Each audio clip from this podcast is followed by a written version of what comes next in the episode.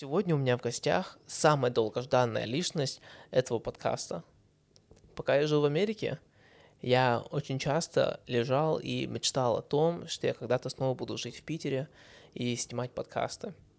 И как раз, когда я представлял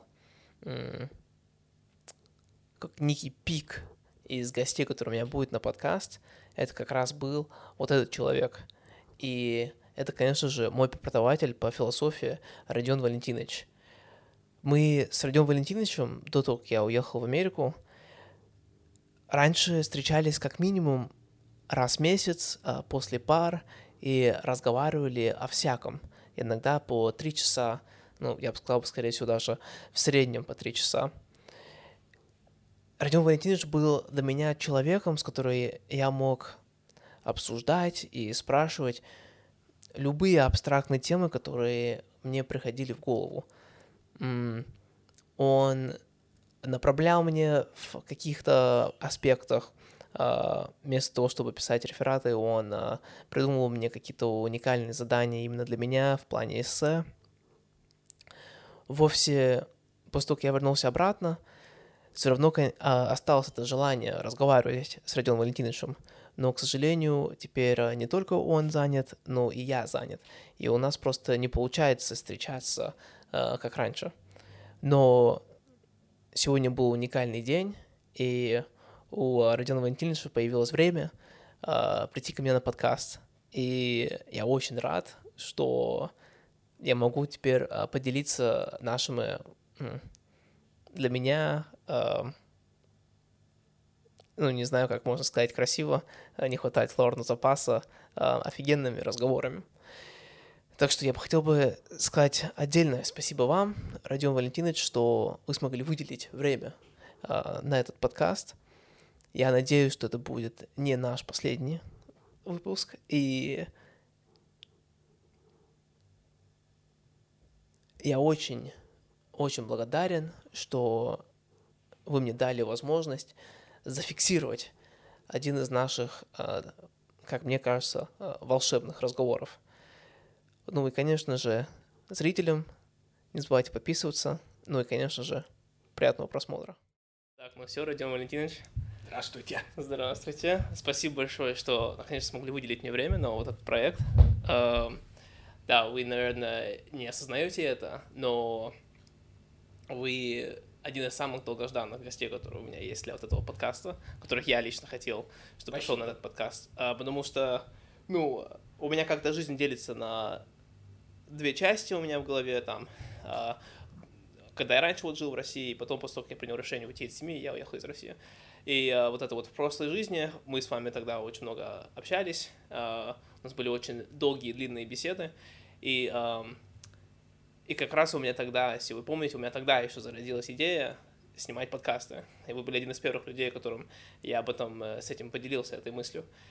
А, и пока я был в Америке, а, я там был, так сказать, в одиночестве, в изоляции среди этих американцев э, поверхностных.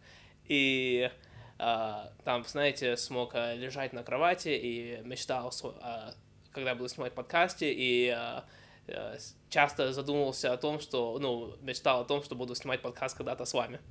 Так что вот, наконец, этот момент наступил. Если у меня вот три, три, есть три люди, с которыми у меня максимально интересные разговоры, и вы являетесь один из ними. Спасибо. Да, так что я очень рад. А, ну, что вы выделили мне наконец-то время. У вас очень, очень сложно договариваться.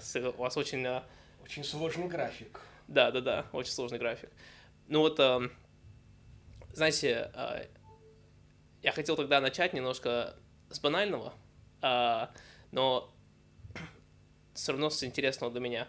А, ну, вы преподаватель философия, ну, история, политология, там, ну, все вот этих предметов в ветеранном вузе. И, знаете, часто люди в ветеринарном, они говорят, зачем мне вот эта философия, да, почему она мне нужна.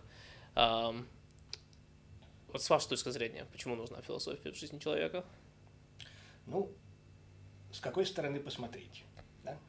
Будучи философом, я вынужден рассматривать проблему с разных сторон угу. и с разной точки зрения. В этом отношении, да, а, есть, скажем так, жизнь личная, персональная. Ну вот человек живет, он что-то думает, он какие-то решения принимает, да? Зачем философия ему, так сказать, в обычной жизни? И с другой стороны, зачем ему философия в жизни профессиональной?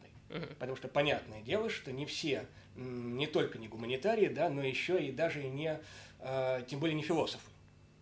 А, при этом у нас нет права, там, скажем, рассматривать а, человека, который не философ или не гуманитарий, как кого-то, кто не является человеком достойным уважения. Uh-huh. Да, то есть неважно, кто ты профессионально, ты достоин уважения как человек и как профессионал. В этом отношении, конечно, ответ может быть двоякий. Да? Зачем в жизни человека философии и в профессиональной жизни? Uh-huh. А, скажем так, если говорить об обыденной жизни, то здесь философия, понятное дело, зачем? Она делает жизнь интереснее. Она делает жизнь интереснее, потому что она позволяет посмотреть на вещи с совершенно другого угла. Мы говорим о том, что, например, человек должен быть самостоятельным в своих суждениях. Человек должен обладать некой независимостью в своих подходах к окружающему. Но возникает вопрос, откуда мы будем черпать ресурс этой независимости? Потому что как мы научимся отделять, например, свое мнение от чужого, как мы научимся отделять достоверную информацию от недостоверной, это все те операции, которыми занимается философия. Это все та, те способности, да, которые напрямую развиваются в рамках а, философского мышления и философского образования. То есть даже банально, да, давайте подумаем логически, философии, вот тебе логика. Давайте постараемся смотреть на ситуацию, скажем так, с точки зрения современного научного знания, вот тебе философия науки.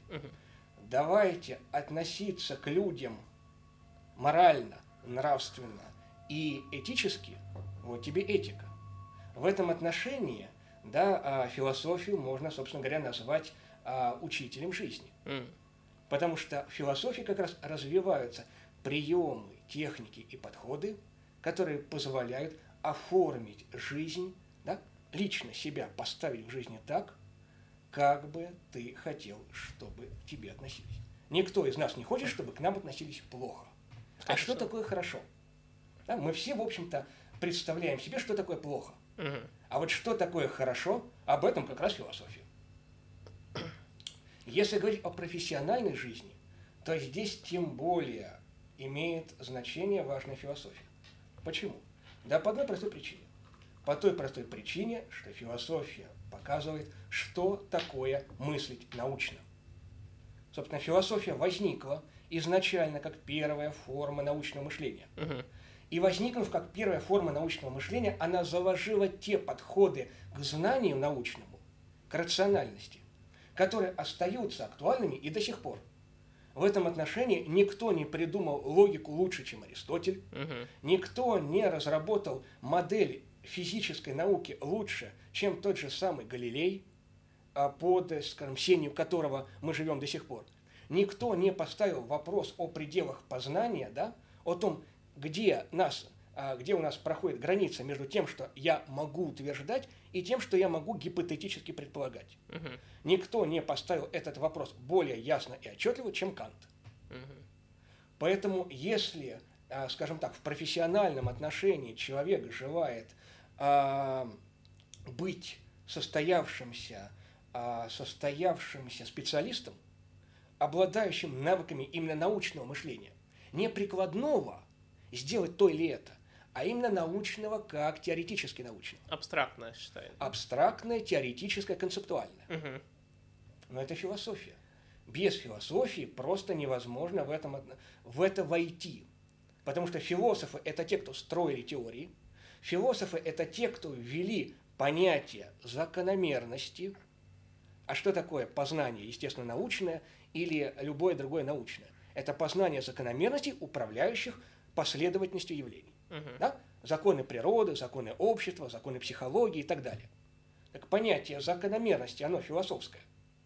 В этом отношении мы, с одной стороны, углубляемся в те основы, где рождается научное знание, а с другой стороны мы обнаруживаем те вершины, те образцы, по которым это научное знание продолжает существовать до сих пор. Угу. Я напомню просто, что э, труд фундаментальный Ньютона, да, который э, положен в основу современной физики, он называется «Естественная основа натуральной философии» угу. элемента философия натуралис.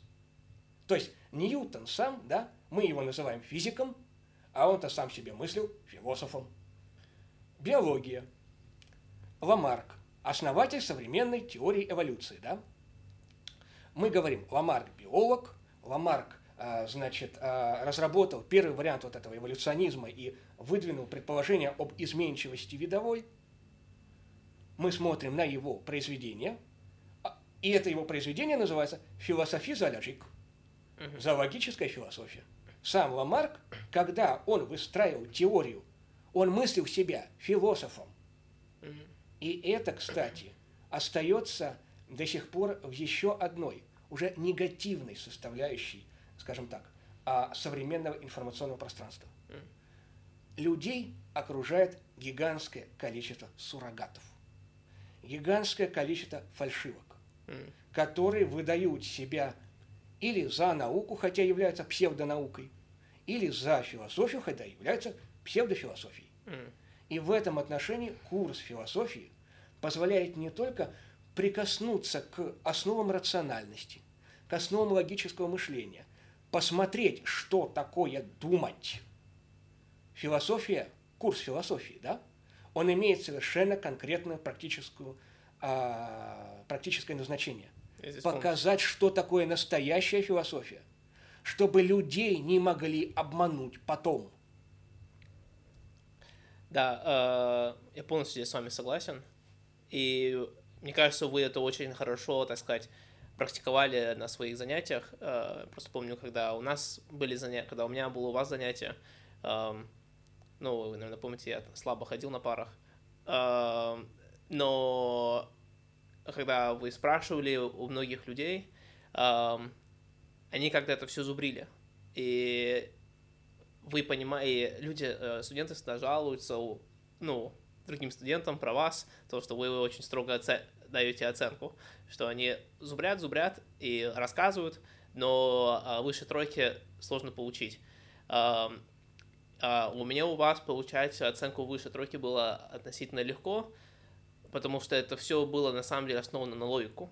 Тут нужно было просто, даже ничего не нужно было особо-то и учить, если, если ты уже когда-то в жизни об этом задумался, и у тебя уже есть какая-то логическая цепочка по этому поводу, и можно просто, ну, ответить на вопросы ходу, ходу разговора.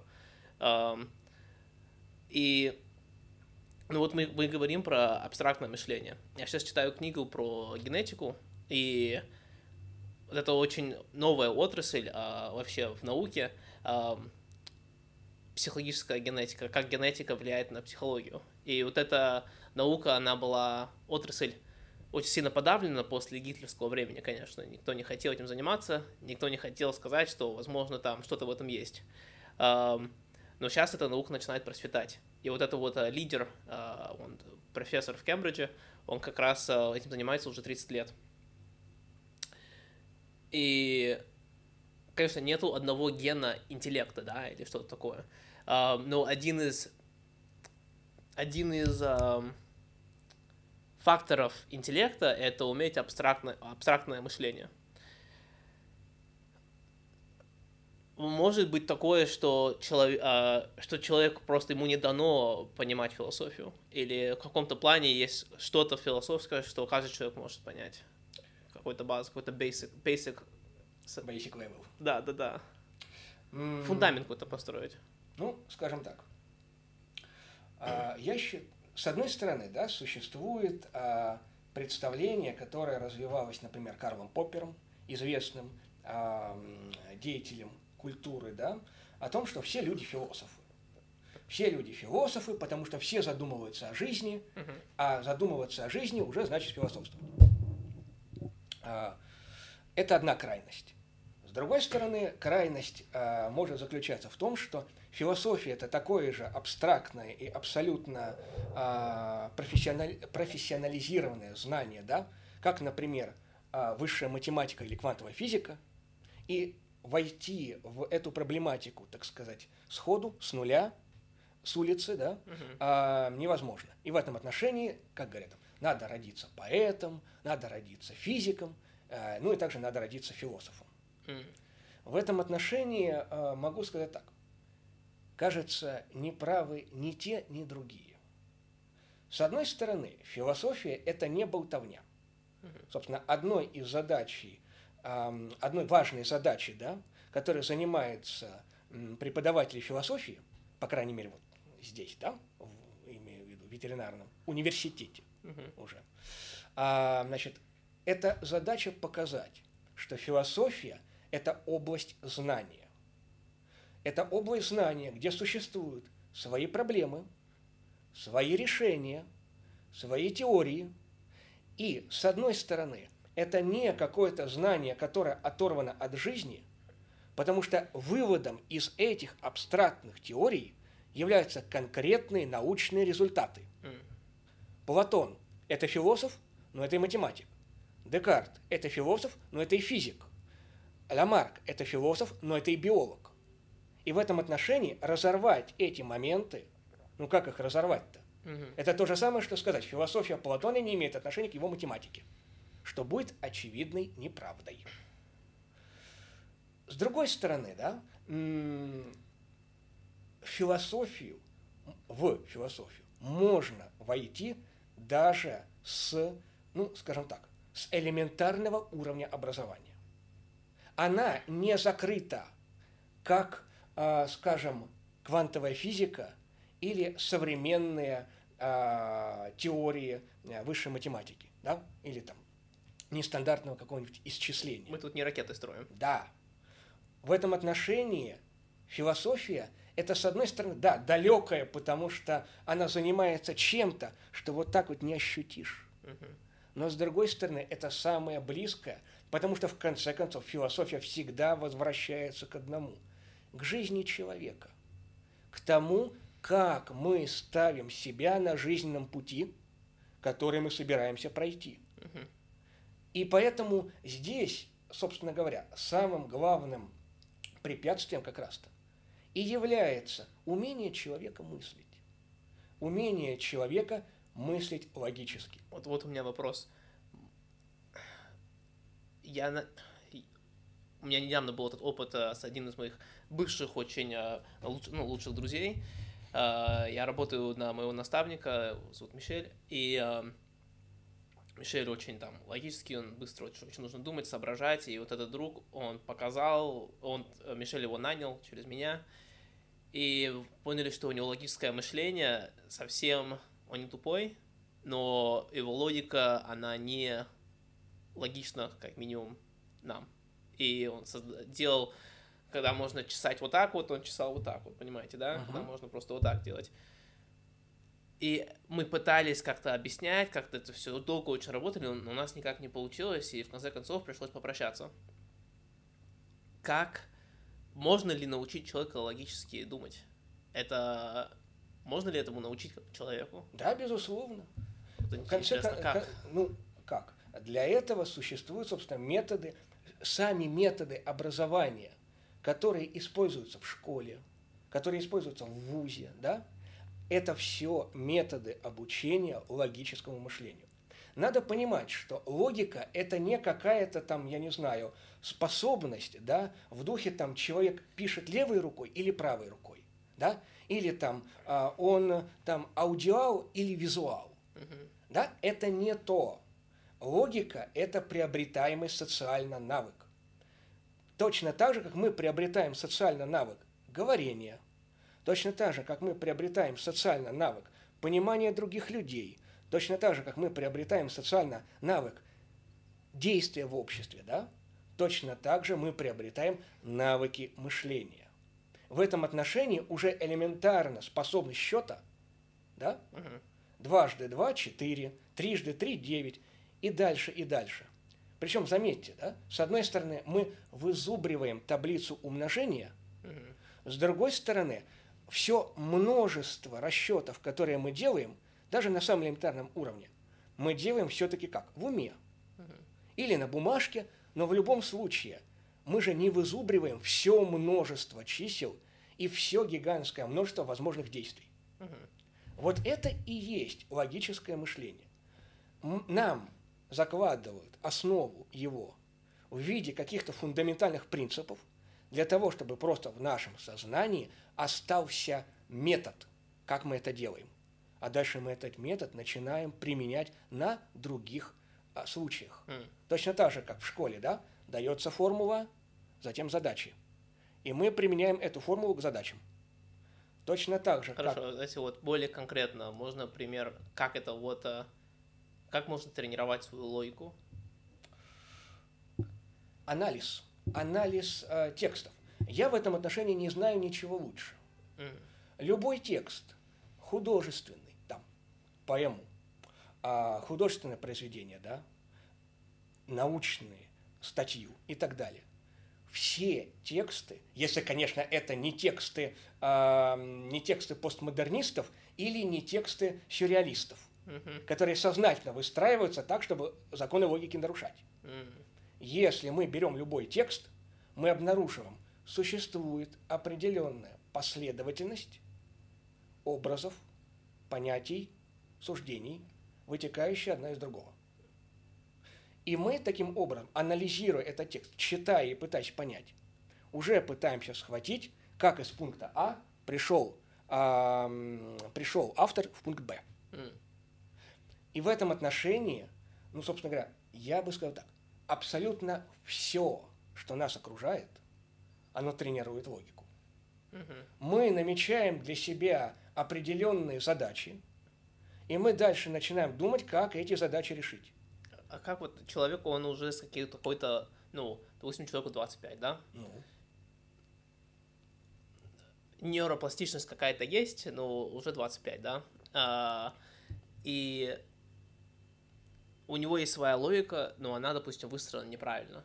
Как он может, ему надо же это как-то стереть, и, или как, как ему это... Опять-таки, да, логика – это не способность. Это то же самое, как счет. Да? А, мы можем делать расчеты, но мы можем ошибиться. Да? Если нам укажут на нашу ошибку, мы проверим и скажем, да, в этом расчете я ошибся. В жизни сложнее почему? Потому что здесь появляется еще момент заинтересованности. Я могу так себе представлять эту ситуацию, да? Угу. А, почему? Потому что а, мне такой подход – нравится, выгоден, интересен, желанен и так далее. Эти субъективные моменты, да, чаще всего эмоциональные, они могут вносить сложности в наши оценки. Но сама по себе оценка всегда происходит на основе логики. В этом отношении нет логики правильной и неправильной. Еще раз повторяю, логика – это социальный навык. Нам этот навык принима, при, при, вивают в одинаковой степени всем. Дальше возникают только те или иные сопутствующие обстоятельства, которые приводят к тому, что мы начинаем привносить в этот навык новые моменты, эмоциональные, волевые, заинтересованность нашу и так далее. Вот здесь начинается тогда а, сбой. Угу. Если же мы идем по пути а, анализа, ну, какие могут быть проблемы? Какие могут быть проблемы? Не, ну а, вы вдохновляете доверие. Не доверие, а надежду. Да, то, что это все можно, ну, что люди не потеряны. Что... Нет, ну люди, конечно, не потеряны. Ага. Люди, конечно, не потеряны. В этом отношении я не сторонник э, точки зрения, согласно которой э, все люди, они вот такие э, несчастные, э, несчастные ограниченные существа, э, которым э, требуется э, некий такой архипастырь, да, который э, направит их по пути истинному. Э, люди, они, они сложнее. Почему? Потому что постоянно вмешиваются соображения – затемняющие главные, основные мотивы человека. Вот у человека есть мотивы, да? У него есть некие жизненные цели. Он для себя определяет некоторые пути их достижения. И поверьте, если человеку, например, его ситуацию описать со стороны, Он будет предельно рационален, жесток, логичен и чрезвычайно разумен. Mm. Да. На этом во многом основываются а, приемы, а, приемы психиатрии. Отчуждение а, ситуации от восприятия человека и попытка показать ситуацию человека ему же, как ситуацию, в которую он не вовлечен. Человек смотрит на эту ситуацию, но поскольку он не ассоциирует с героем этой ситуации самого себя, он начинает продумывать эту ситуацию совершенно нейтральным образом. Да, я считаю, это отличный образ анализа. Даже э, у меня это плохо получается в своей жизни, но у меня это хорошо получается, когда я общаюсь с другими людьми. И когда я могу, я могу анализировать этот фильм, который я создал у себя в голове, и я потом могу делать выводы о них, которые их друзья не делают о них. И они потом думают, как будто я читаю их мысли, или как будто я понимаю их душу, или что-то такое. Очень, э, очень хороший прием. Эм.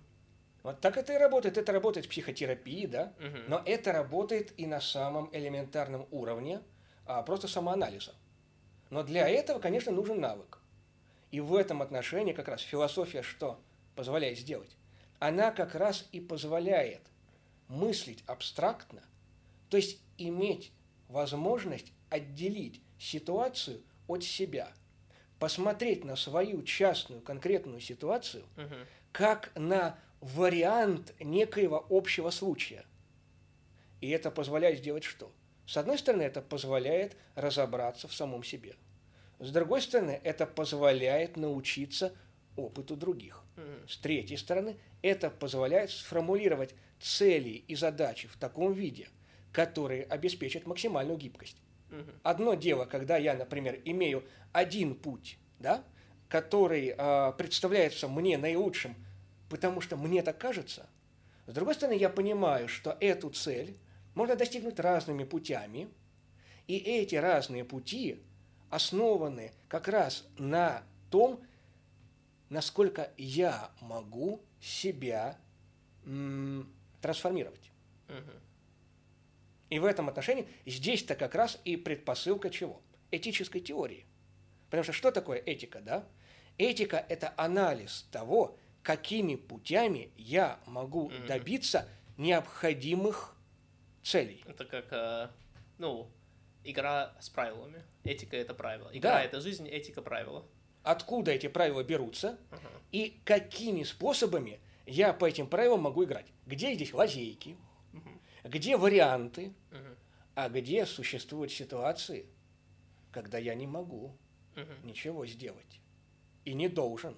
Угу. Скорее всего, можете делать, но не должны это, не должны это делать, да? Ну, можно сказать и так. А, вот вам, пожалуйста. Вот а, вы говорите, да, мне вот а, все, ладно, прокомментирую быстренько насчет того, что вы сказали. А, я когда начал читать Роберт Грин «48 законов власти», знаете, я как-то пришел к осознанию, к тому, что, блин, большинство вот этих правил, допустим, этических, да, они на самом деле, мне кажется, есть этические правила, которые нельзя нарушать.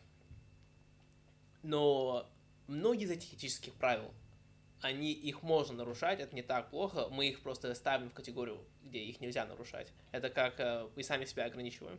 И когда я прочитал эту книгу «48 законов власти», я как-то понял, что, блин, эта жизнь значительно интереснее, когда вы смотрите, ну, вы можете со, со стороны смотреть на эти этические правила и рационально разбирать их и сам, сами для себя оценить, так, буду ли я к этому правилу придерживаться или нет.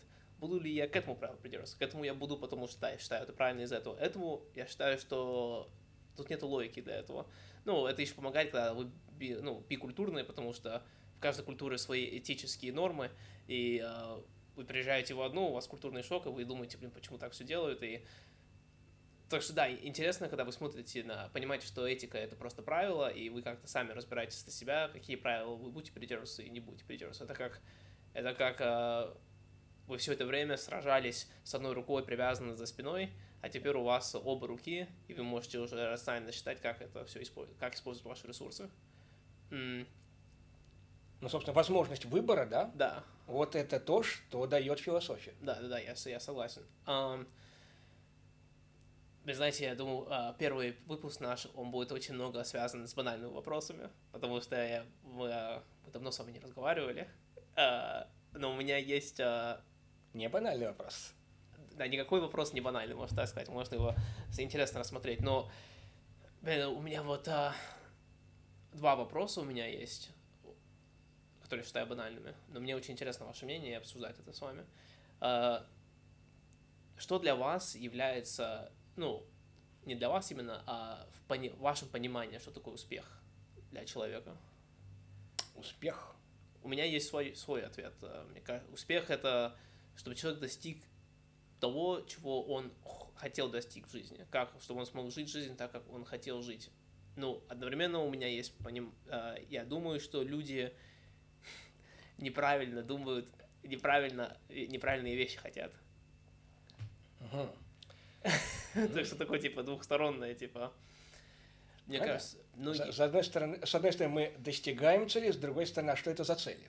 Да, да, да, да, что это за цели, и, возможно, сами эти цели, потому что потом приходит второй вопрос, как я говорю, а, смысл жизни.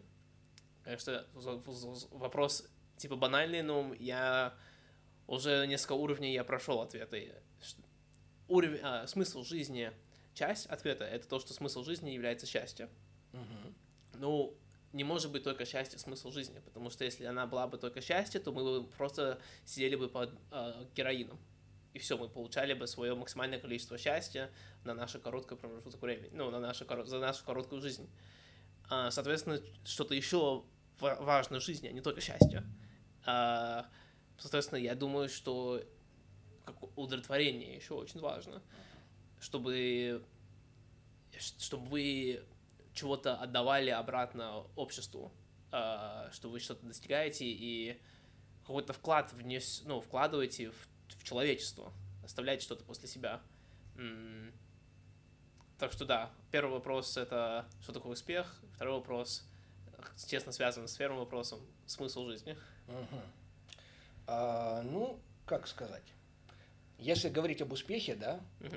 то скажем так, будем ли мы придавать этому понятию широкое значение или а, менее широкое? Ну вот скажем так, если мы делаем успех целью, то для нас это понятие означает чем что-то очень значительное, угу. что-то очень смысложизненное – а успех превращается для нас в какую-то задачу, которая, ну, поскольку на достижении какой-то отдельной цели наша жизнь не заканчивается, угу. постоянно отодвигается все дальше и дальше. Вот в этом, по-моему, ловушка понятия успеха, а если мы делаем его, а, это понятие, да, а, чем-то смысложизненным. Угу. Мы достигаем какой-то цели, угу но мы не можем на этом остановиться. И если у нас жизнь на этом моменте не заканчивается, мы, мы вынуждены отодвигать этот успех дальше, угу. тем самым лишая значения свой успех сейчас, да. и, пред, и, и начиная представлять себя таким образом, как людей, не достигших успеха. Да. В этом отношении, как вы видите, да, мы логически подошли к этому понятию, угу. и мы увидели, что если мы берем успех, понятие успеха, как нечто смысложизненное, то мы должны сказать, или же по достижении какой-то цели жизнь должна закончиться, угу. чтобы мы могли сказать, что цель достигнута, успех осуществился. Угу. Или же, если на этом жизнь не заканчивается, мы должны отодвинуть это понятие дальше, тем самым сказав, что сейчас мы не достигли успеха. Угу. А если мы не достигли успеха, мы что получили? Ну, все. Провал. Да, да, ничего не получили. Понимаете? Вот она, ловушка понятия успеха. В этом отношении как раз-то вокруг этого, если вспоминать культурный код, да, угу. вокруг именно так обманывает Мефистофель Фауста угу. во второй части гетовской трагедии. Фауст, да, мечтает о том, чтобы преобразить а, окружающий его мир, окружающую его страну, и Мефистофель обманывать его как раз тем, что он вызывает у него слуховые галлюцинации на предмет того, что там, там стройка, а там вот школа открылась, там, ну, то есть жизнь меняется, и Фаусту кажется, что это все происходит, и он говорит, остановись, мгновение, ты прекрасно, да? Успех достигнут. Я хочу умереть, потому что больше ничего сделано быть не может.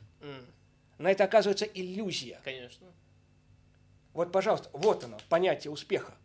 Понятие успеха в этом отношении таким образом никогда не может расцениваться как понятие предела или цели. Успех не может быть нашей целью. Если успех не может быть нашей целью, потому что мы впадаем в элементарные противоречия, да. или же мы в случае чего должны умереть, достигнув цели, а как что тогда дальше? Или же мы должны отодвинуть эту цель, ничего не получив. Если мы не идем по этому пути, то тогда нам остается только понятие успеха прагматическое. Действительно, успех – это то, что мы можем сделать здесь и сейчас. Это как, ну, грубо говоря, если говорить банально, влюбиться в процесс.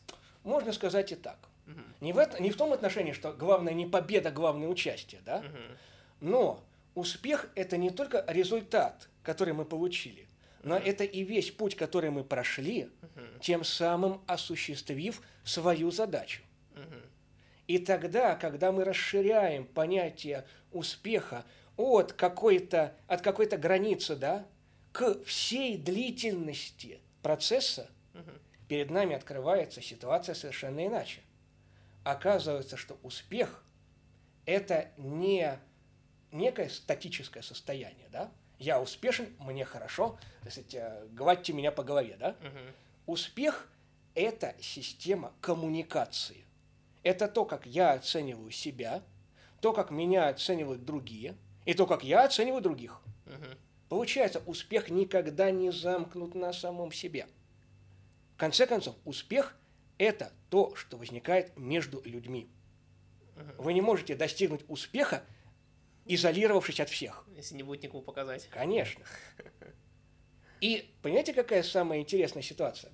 А, скажем так, мы, например, можем сказать, да, успех, да, опять-таки, тут появляется э, такая деталь. Возьмем, к примеру, а, не знаю, а, возьмем, к примеру, какого-нибудь художника, да, угу. который написал произведение, но оно стало интересно уже после его смерти. Угу. Мы говорим, к нему пришел успех. Угу простите, с точки зрения прагматической, это бессмыслица. Да, конечно. Вот, вот, пожалуйста, мы берем успех как нечто смысложизненное, да, как вот этот предел. Тут уже смысла нет никакого. Вот именно. Но если мы подумаем о следующем. Этот художник писал произведение в контексте определенной культурной среды. Он выразил какие-то идеи. Это, и, это зафиксировано навсегда. Да. И тогда вот в этой системе общения людей, вот он и проявляется, этот успех, угу. который может выходить даже за границы физической жизни человека. Да.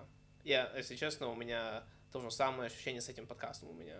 Э, я чувствую полный успех, когда приходит ко мне новый человек на подкасте, когда я смог что-то спросить какой-то вопрос, э, расслабить человека так, вести его state of mind до такого уровня, где я мог вопрос спросить, который ты бы незнакомому человеку никогда бы не спросил бы. Но, а он даже не почувствовал, что это что-то плохое, и он был рад, что он смог со мной это поделиться.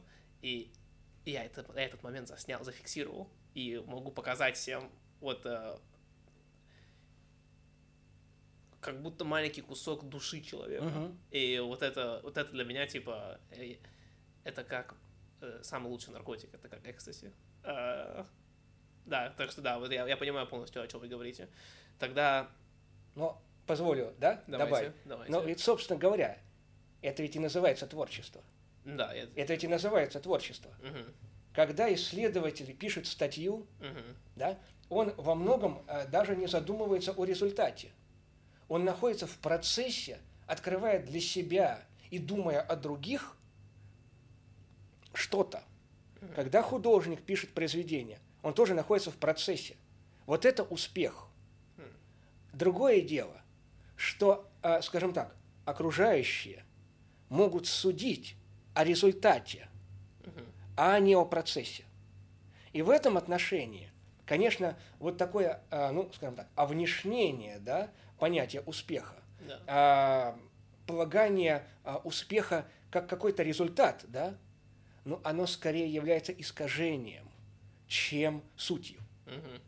Если мы считаем, что успех это нечто внешнее, да, нечто, что вот, вот является границей, да, milestone, угу. ну, ну вот мы видим, да, тогда или умри у этого milestone, да, да, или же выбрось его подальше, потому что ты никогда его не достигнешь.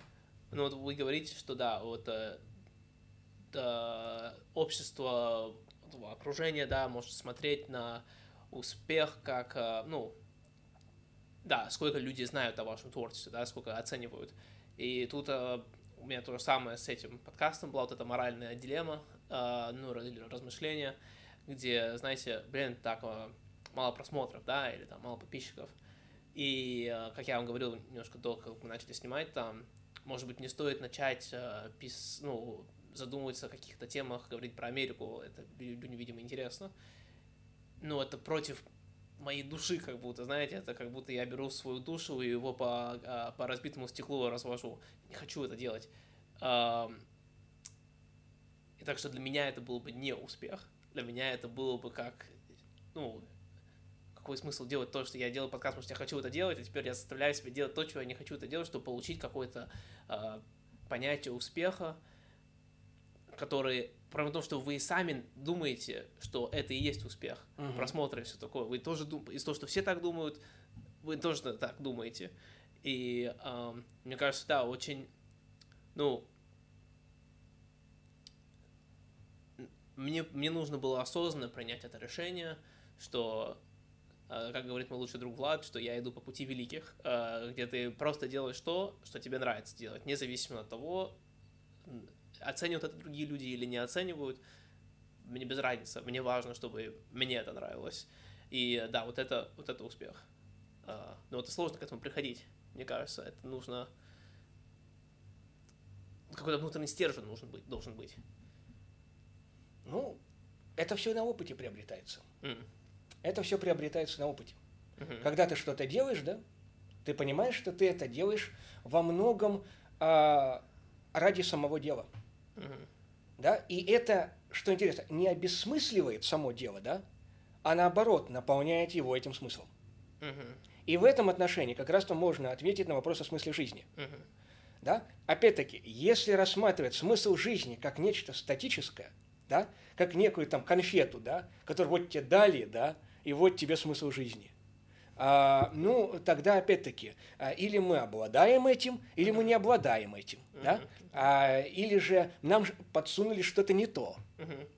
Вот, а, конечно, это приводит к вот таким вот терзаниям, да, на предмет того, что есть ли у меня смысл жизни, нет ли у меня смысла жизни и так далее. Лично, на мой взгляд, вопрос как таковой вообще смысла не имеет. Это то же самое, как задуматься процессе дыхания, дышу ли я. Мы можем задумываться о процессе дыхания, но мы от этого не перестаем а, дышать. Мы можем задумываться о процессе зрения, но мы не перестаем от этого видеть. Так же и здесь, да, а, существование человека, оно изначально на разных уровнях наполнено смыслом. Во-первых, элементарным смыслом физическим – существуют определенные физические условия нашего существования, которые поддерживают наше бытие. В этом отношении, скажем так, а, изменение радикально этих условий лишит а, смысла как, как вот, причин существования, да, скажем, или а, человека, или человечества. Ну, вот, упадет метеорит, угу. или Всё. там случится какая-то катастрофа. Угу. Вулкан взорвется. Да. Вот второй уровень, да, культурный да, что, чем я являюсь, скажем так, в глазах других людей. Но и здесь ставить вопрос о смысле жизни бессмысленно по одной простой причине. Культура уже всегда предполагает осмысленность этой жизни. Даже если я подвергаю смысл жизни сомнению, это уже просчитанная опция. Почему?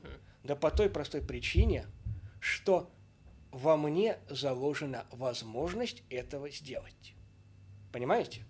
В этом отношении, скажем так, а, пытаясь выпрыгнуть из игры, я все равно играю по правилам этой игры. А, и третье, да, это то, а, что является самым большим, скажем так, самым большим препятствием во многом людям. Это, скажем так, самому увериться в осмысленности жизни своей. Вот здесь как раз-то а, и ставится, на мой взгляд, вопрос о смысле жизни а, наиболее м, явным образом. Потому что вопрос как раз-то не в смысле, как чем-то, что можно было бы пристегнуть. Да? Жизнь – это не мобильник. Да? Вставил туда аккумулятор, он заработал вставил туда симку, да, а мобильник стал а, а, этим переговорным устройством. Ну, это так не работает, правда? Здесь, да, в случае человека совершенно иная ситуация. Не в смысле, а в осмысленности. Да, в, собственно говоря, том, а, в том, я, возможно, скажу страшную банальность, но зачастую банальности, они и являются, ну, скажем так, наиболее а, работающими ответами. Угу. Вот в том, насколько человек уверен в самом себе, не самоуверен, да, то есть возвышается над другими, а насколько он уверен, тверд в, а, в скажем так, в своей собственной а, сопротивляемости. Угу. Вот настолько он и в этом отношении расценивает свою жизнь как осмысленную. В этом отношении, скажем так, осмысленность – это способность, опять-таки, контактировать со средой, с обществом, с людьми, даже с конкретным человеком. Да? Даже конкретный человек может наполнить смыслом жизнь другого человека. Любимый человек, ребенок, да, родной и так далее. Понимаете? И в этом отношении как раз-то а, ситуация выруливается именно таким образом. Смысл жизни – это не то, что пристегивается к существованию, да? Можно услышать, да? я существую, но без смысла. Но, извините, если бы человек существовал, но без смысла, ну, я думаю, у всякого достанет э, совершить те или иные действия для того, чтобы каким-то образом эту проблему решить. Поэтому, если человек продолжает существовать, что бы он ни говорил, даже не признаваясь себе – он уже нашел этот момент осмысленности. Он уже нашел, так сказать, точку, да, с которой он делает шаг дальше. Mm. Пусть даже это нытье. Mm. Понял вас, я понял вас. Даже если это что-то плохое, ну, плохое. Что-то странное с нашей точки зрения. Ага, ага, все, я понял. Интересно. Да, это получается смысл жизни, она намного проще, чем мы выстраиваем, типа. Именно так. Мы просто начинаем разделять это понятие, и разделяя это понятие, мы начинаем превращать его в набор таких вот кубиков. Ага. И дальше мы, мы пикселей. Ага. Вот изображение, да? Ага. Когда мы смотрим на него так вот издалека, изображение кажется нам единым. Мы приблизим это, оно все распадается на пиксели. Ага. Вот в этом отношении на смысл жизни лучше смотреть издалека. Ага. Yeah. Потому что в противном случае мы приблизим, да, uh-huh. и это изображение распадется на пиксели, а дальше э, пиксели одни битые, другие uh-huh. пиксели повреждены и так далее, и так далее. Что будет? Uh-huh. Ну, ничего это не то. Uh-huh. Uh, смотрите, если человек, um, человек атеист, да, то человек, он как-то является... Получается, если человек атеист, то он свой бог. Как что вы думаете по поводу этого размышления? Сам для себя. Угу. Не думаю. Смотрите, а, понятие Бога включает в себя, ну, скажем так, а, опять-таки, да, а, мы можем подходить к этой проблеме с двух сторон. Да? И для этого существует даже два понятия. Угу. Первое понятие – это Бог, другое понятие – это божественное. нуми, нуминозное, да? Uh-huh. Нуминозис. А, скажем так, человек может признавать что-то, что превышает его существование, и управляет им. Например, он может признавать судьбу, uh-huh. карму uh-huh. и прочее, прочее. В этом отношении эти, скажем так, понятия обозначают нечто, что выражает уровень, управляющий существованием человека. Uh-huh. Если же человек заявляет а, о том, что он сам для себя Бог, но ну, это, по-моему, абсурдное понятие по одной простой причине. Ну, а с понятием Бога мы связываем понятие бесконечности. Угу. Человек не бесконечен. Он ограничен физически, он ограничен когнитивно-ментально, да, он ограничен психологически и социально. Ну, помилуйте. Угу. В этом отношении, скажем так, а, знаете, атеизм как, скажем так, философская и мировоззренческая модель, да, а, он а, обладает своей логикой. Но этические выводы, которые зачастую делают из нее, они обладают популистским характером. Ну, демагогия такая. Да?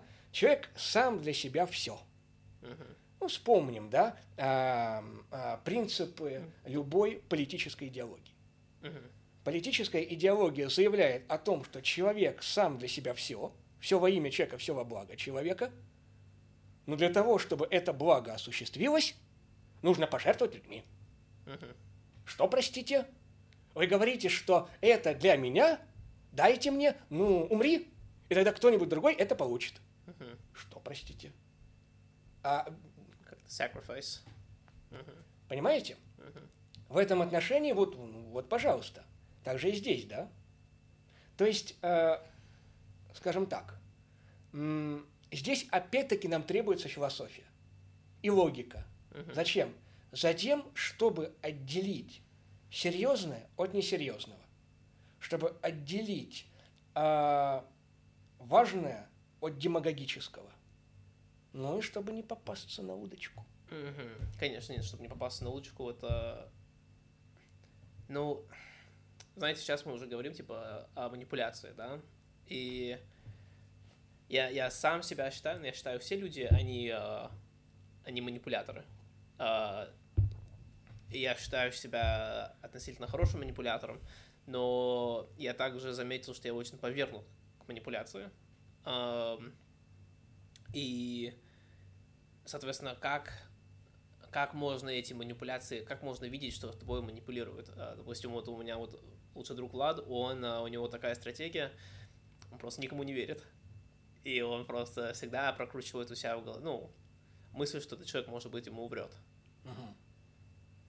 Ну, в принципе, это э, нормальный подход. Угу. Что здесь э, плохого? Ну, мы относимся к человеческим словам так, как к ним и следует относиться, как а, к словам. Да, я очень, а, я считаю себя интеллектуально ленив, а, я просто верю людям, тем самым не надо об этом думать. Э, на самом деле это тоже вариант. Ну, я знаю, что это вариант. Ну, вот. а, причем э, я даже так скажу, скажем так, между осторожностью uh-huh. в отношениях с людьми и доверием в отношениях с людьми, ну, нет никакого противоречия. Mm. Потому что, с одной стороны, да, осторожность позволяет нам удостовериться в словах людей, да? С другой стороны, доверие позволяет нам, может быть, услышать больше, да. чем человек хочет сказать. Да. Ну, две стратегии, которые идут к одной цели. О, интересно. Вот это очень интересно. А, знаете, у меня еще вот... Я сейчас э, пытаюсь очень активно работать и очень активно двигаться. Э, немножко предосылку, помните, да, когда до того, как я уехал, э, мы с вами разговаривали, и э, у меня там вот эта была ситуация с мамой моей, которой вы там немножко знакомы, и я говорил, что мне нужно как-то уходить из этого, потому что а то я не буду себя чувствовать как, как мужчина. Uh, и вот сейчас, грубо говоря, сейчас работаю, чтобы как раз вот это вот как-то Э, достичь для, для себя. И общаюсь я с разными людьми, и даже с разными успешными людьми, ну, в моем плане успеха, успех не то, что, не то, что я считаю успех для себя, а то, что я вообще считаю успех для этого человека. Мгм. И, ам, и слушаю их взгляды на жизнь, как они э, идут к своим целям. И она очень сильно отличается, как я иду к своей цели. Я иду, знаете, активно. Люди мне говорят, знаете, я как душу. Пока я не получу что-то, я буду душить, пока она мне не отдаст то, что я хочу, чтобы она мне отдала. Вы как заметили, наверное, как я пр- приглашаю там преподавателя на, под- на подкаст, знаете? Да, это, это было весьма настойчиво и Да. неоднократно. Да, да, да, это... э, эм, да, это просто постоянно, постоянно, пока я не получу этого. Эм, а некоторые люди считают, что нужно быть расслабленно, э, что твои действия, они не так сильно не так сильно влияют на конечный результат. Соответственно, как, как вы считаете, человек, он может ли человек достичь чего-то, если он к этому не стремится агресс- агрессивно? Если человек к чему-то не стремится, то откуда он это получит? Мгм. А, опять-таки, да, а, человек может получить что-то, или он, если это получает сам, да, берет, завоевывает, добивается, или же, если это ему откуда-то кто-то дает. В этом отношении всегда, да, существует такая некая двойственность, да, а, опять-таки, коммуникация. С одной стороны, я могу обращаться к человеку, да, а с другой стороны, скажем так, человек может предложить мне это, Мгм. да, скажем, вы обращаетесь к кому-то прийти на подкаст, да, но с другой стороны, кто-то может посмотреть ваш подкаст и э, сказать, а почему бы мне не стать героем этого подкаста? И вы уже будете решать, да, Да, да. будет он им или нет. Мгм. В этом отношении, опять-таки, да, а, здесь не существует дуализма, здесь не существует двойственности, да. Мгм. Скажем так, есть разные стратегии получения результата. Мгм. И эти стратегии получения результата, да, а, они неким образом резонируют, да, соотносятся во многом с, э, характером человека. Мгм. Характер человека может быть более, более решительный, более жесткий, более э, такой а, напористый. Мгм. А Мне- мо- вы, вы меня описываете, да? Ну, не обязательно, не обязательно. Я говорю о, скажем так, о модели. Да, да, да. да.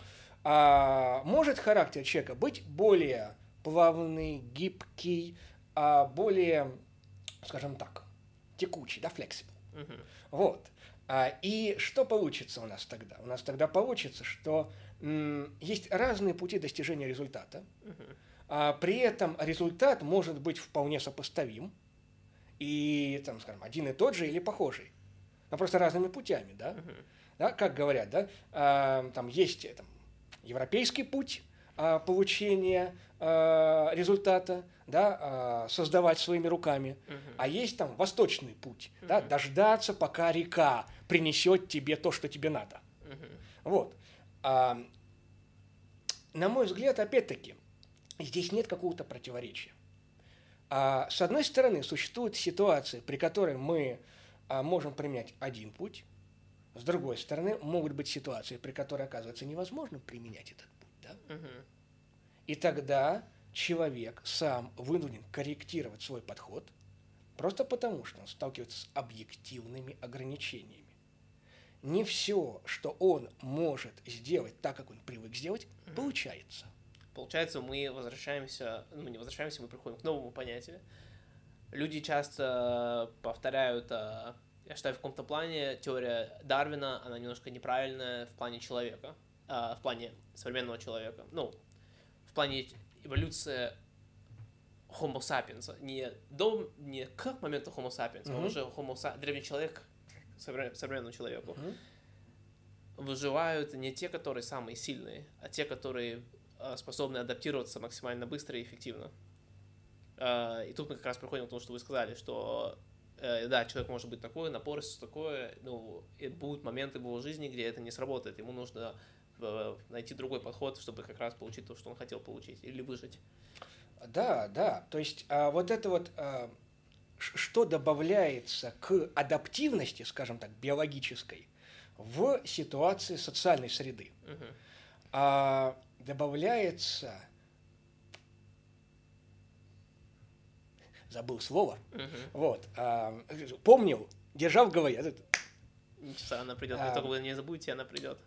Ну, основная идея, она простая. Мгм. добавляется еще возможность не только приспосабливаться или приспосабливать к себе среду, да, Мгм. но и неким образом с этой средой сообразоваться. Ну, я бы так условно сказал. Мгм. То есть, что я имею в виду? Не ломая среду, Coexist. м? Coexist. Coexist. Мгм. О, ну да, сосуществование. Мгм. Да, не ломать среду, да, а превращать среду в место своего обитания. Мгм. Вот, собственно говоря, да, э, проблема, да, э, во многом, как считается,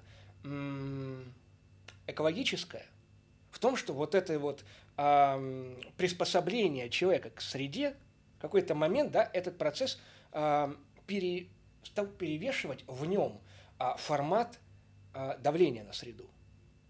И сейчас, да, как обратная ситуация, возникает зеленая идеология, Мгм. которая заявляет о том, что мы наоборот должны оставлять природе ее место. Мгм. Ну, э, опять-таки, да, от крайности в крайность. Да. И в этом отношении, да, многие говорят о том, что на самом деле, а, да, ну, как, собственно, Аристотель еще говорил, крайности, да, избыток чего-то или недостаток чего-то, они приводят к ошибкам. М. Да? Если мы сильно давим на что-то, мы можем это разрушить. Если мы отпускаем, мы это утратим. В этом отношении мы должны идти неким средним путем для того, чтобы обладать, но не разрушать, для того, чтобы, об- а, скажем так, приобретать, а не терять. Вот. И, собственно говоря, а, вот такое вот а, вырабатывание а, возможности сосуществования людей, ну, это, я думаю, величайшее открытие, да, социальное человека, да, возможность сотрудничества. Мгм. Вот, я бы так сказал. Да? Когда а, не превращается человек в господина или раба, Мгм. а человеку относится как к равному. Взаимовыгоду искать. Да, Win-win situations. ну да. Ам, Вы слегка напоминали про дуализм.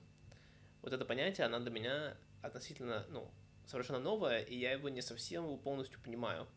Ам, Мне, мне говорит, что мне человек, который мне раскрыл это понятие, как раз говорил, что я очень сильно оцениваю людей как-то, знаете, там, знаете, там, я не знаю, там, тупой, не тупой, да, или Мгм. там что-то, вот. И он говорит, что это неправильно что, возможно, воз- ну, не то, что это неправильно, но, возможно, что мои жесткие взгляды, они очень а, граничат меня. А, можете мне объяснить, что, ну, объяснить про ду- дуализм? А, у меня сла- слабое понятие, я не могу это понятие полностью себя... а, Ну, на самом деле оно, э, скажем так, довольно простое. мгм, Да? Мы можем смотреть на вещи, а, беря э, их с какой-то одной стороны. Хорошее или плохое, черное или белое, а, там а, правильное, неправильное. Да? Недаром э, появляется, да, ну, существует понятие некая серая мораль. Да? А, ситуация, при которой надо смотреть на положение, в котором находятся стороны. И не выносить суждения, да, осуждая или принимая, а наоборот пытаться понять. Не осуждать или принимать, а понимать. да, а, то, что в свое время да, обозначил как принцип а, своего, своей оценки да, этической а, Спиноза, да, Бенедикт Спиноза. Не оплакивать или радоваться, а пытаться осмыслить. Да? Вот он это говорил о человеческой природе. Да? Одни говорят, что человек – это прекрасное а, существо, да, которое может все, и поэтому мы берем а, его как а, того, кто там вот а, сам для себя может построить целый мир. С другой стороны, а мы можем рассматривать человека как несчастнейшее существо, жизнь которого в конце концов заканчивается самым печальным образом и не имеет никаких перспектив, да, и все начинания в конце концов заканчиваются провалом и так далее, и будем плакать над э, его судьбой. Говорит Спиноза, нет. Э, не триумфальное такое мировоззрение, да, все я могу, оно как бы так, оно в конце концов заходит в тупик. Потому что мы сталкиваемся с какими-то потолками, да, которые мы или на данном этапе не можем пробить, да, или вообще это ограничение, которое, ну, как бы для нас существует объективно. Или же мы начинаем э, смотреть на все с точки зрения того, что, а, ну, как бы, а зачем было все, если это, там, скажем так, не дает то, что мы хотели бы вот в, в полном смысле. Вот это вот дуализм, да, когда мы начинаем единую вещь делить на две стороны и пытаемся занять какую-то одну сторону. В этом отношении, ну, скажем так, опять-таки, это способ оценки. Способ оценки всегда имеет за собой какие-то цели. Проще говоря, он выполняет какую-то функцию, опять-таки, понимания. Это, с одной стороны, позволяет что-то понимать, да? С другой стороны, этот способ понимания тоже сталкивается с какими-то проблемами, mm. с какими-то противоречиями. Mm-hmm. И в этом отношении, конечно, важно не столько говорить это, опять-таки, мы впадаем дуализм по поводу дуализма. Mm-hmm. Или он правильный, или он неправильный. Mm-hmm. Нет. Мы должны понять, где этот подход работает, mm-hmm. а где пределы этого подхода, mm-hmm. за которым, чтобы перейти эти границы, mm-hmm. нам нужен какой-то другой подход.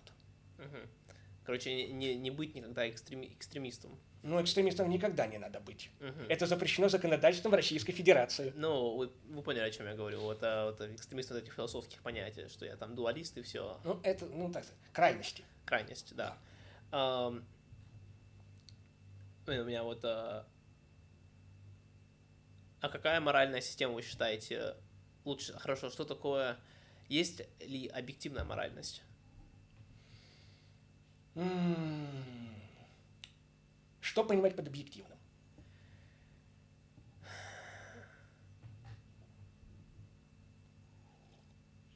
Знаете, мне кажется, типа, когда мы говорим о объективной моральности, ты хочешь сказать, что что, что, может быть, каждый человек согласится. Ну, и тогда мы, соответственно, думаем, хорошо, надо начать с самого жесткого. И самое жесткое это когда, что нельзя убивать других людей, да? Но мне кажется, даже здесь многие люди бы спорили бы с этим. Что тут возникает вопрос про, про войну, там, про что такое, ну, можно ли убивать человека здесь. Так что у, у меня ответ, что, скорее всего, нет никакой объективной моральной системы. Угу. Ну, скажем так, да. А, что такое мораль? Мораль – это, как мы раньше а, уже а, обсуждали, это некий набор правил. Угу. Правила, по которым мы играем – и которые мы вынуждены принимать, да, или мы с готовностью их принимаем, для того, чтобы быть в игре. Короче, мораль это просто, чтобы, чтобы, чтобы была общество. Стоп, стоп, стоп. Угу. Но сразу возникает вопрос. Если есть правила, значит, есть та инстанция, которая эти правила написала. Угу. В этом отношении, скажем так, объективностью обладает скорее не правила, которые могут меняться, угу. а та инстанция, которая устанавливает эти правила. Угу. То есть не мораль, а источник морали. Угу. Скорее всего, он имеет объективный характер. Угу. Дальше возникает вопрос, откуда эти правила берутся. Угу. Но это другой вопрос. Да, да, да. Да, вот это интересно, что ну, мы считаем наши моральные ценностями, знаете, что-то Божие, знаете, что-то выше, что должно быть во всех цивилизациях э, мира и истории человека. Но это все просто разные правила, в которые существовали, были разные правила в разных цивилизациях, и они все считали это моралью, моралями. Ну да, если человек просто называл бы это правилами жизни, то они бы не дали к этому такому предназначению, как говорить, что это ну, моральность. Ну, я думаю, что здесь скорее, знаете, здесь скорее вопрос в объеме. Смотрите, одно дело, если у вас одно правило, Угу. И, следовательно, все случаи, которые выпадают из этого правила, они никак не регулируются, и вы свободны поступать, как вздумается. Угу. Другое дело, если у вас 10 правил, угу. другое дело, если у вас 100 правил, угу. третье, если у вас 800 правил. Вот а, если посмотреть на историю человечества, то мы видим, что а, объем моральных обязательств постоянно расширяется. В этом отношении, с одной стороны, а мораль становится все более насыщенной, с другой стороны, это хорошо, потому что мы все лучше и лучше знаем, как нам поступать. Ну, потому что мы, скажем так, во многом у нас не стоит проблема, а что вообще делать? Ничто? Дальше стоит вопрос, как? Да. Понимаете, да? Одно дело, вы не знаете, как общаться с человеком по поводу какой-то ситуации – а другое дело, если есть какой-то формат, угу. и дальше вы внутри этого формата прорабатываете варианты.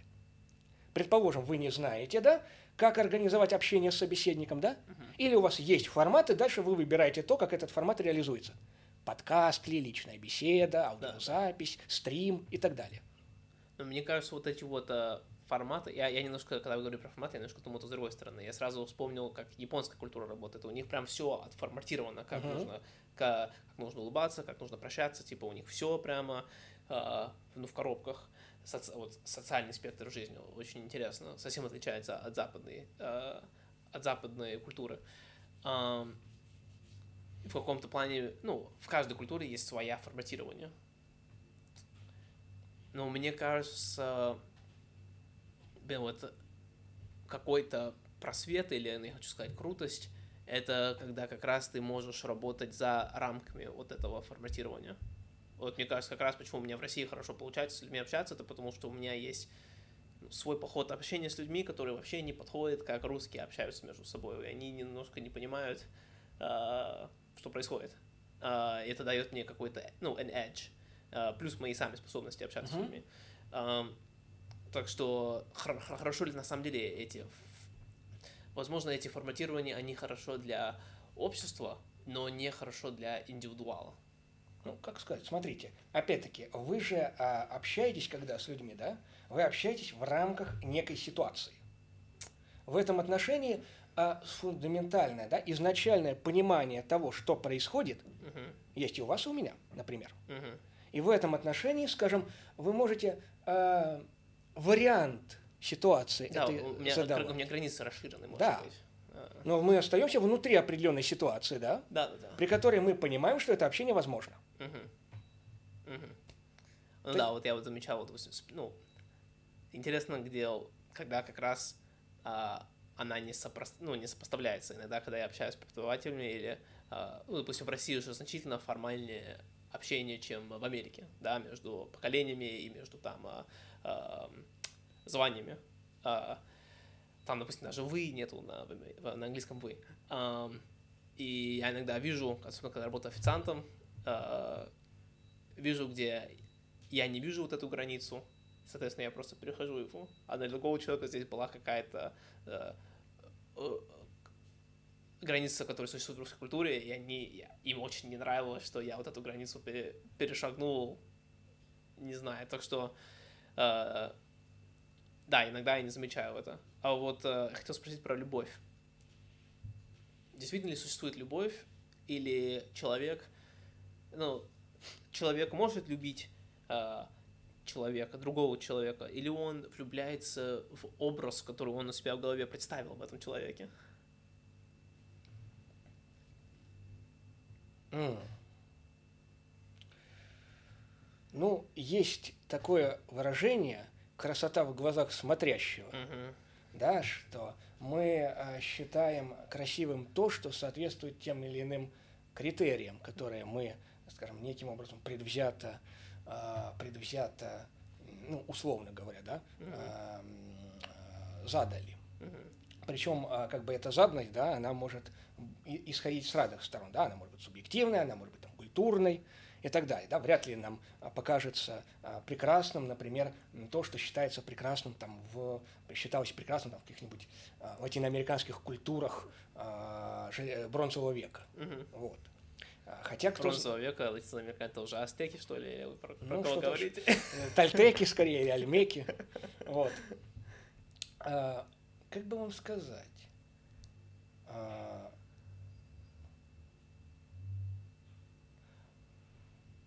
как мы будем просто брать любовь? Любовь к человеку? Можно, можно тогда вообще начать с азов, что такое любовь. О, тогда нам придется устраивать стрим на 7 часов. У меня я не, я не против. Я понимаю, у меня просто Нет, время, время, время еще есть. Сколько у нас? 3.15. А? 3.15. 3.15? О, замечательно. Да, да, да. А если ответить, скажем так, если ответить емко. Угу. Да, емко. Чем отличается любовь от, например, переживания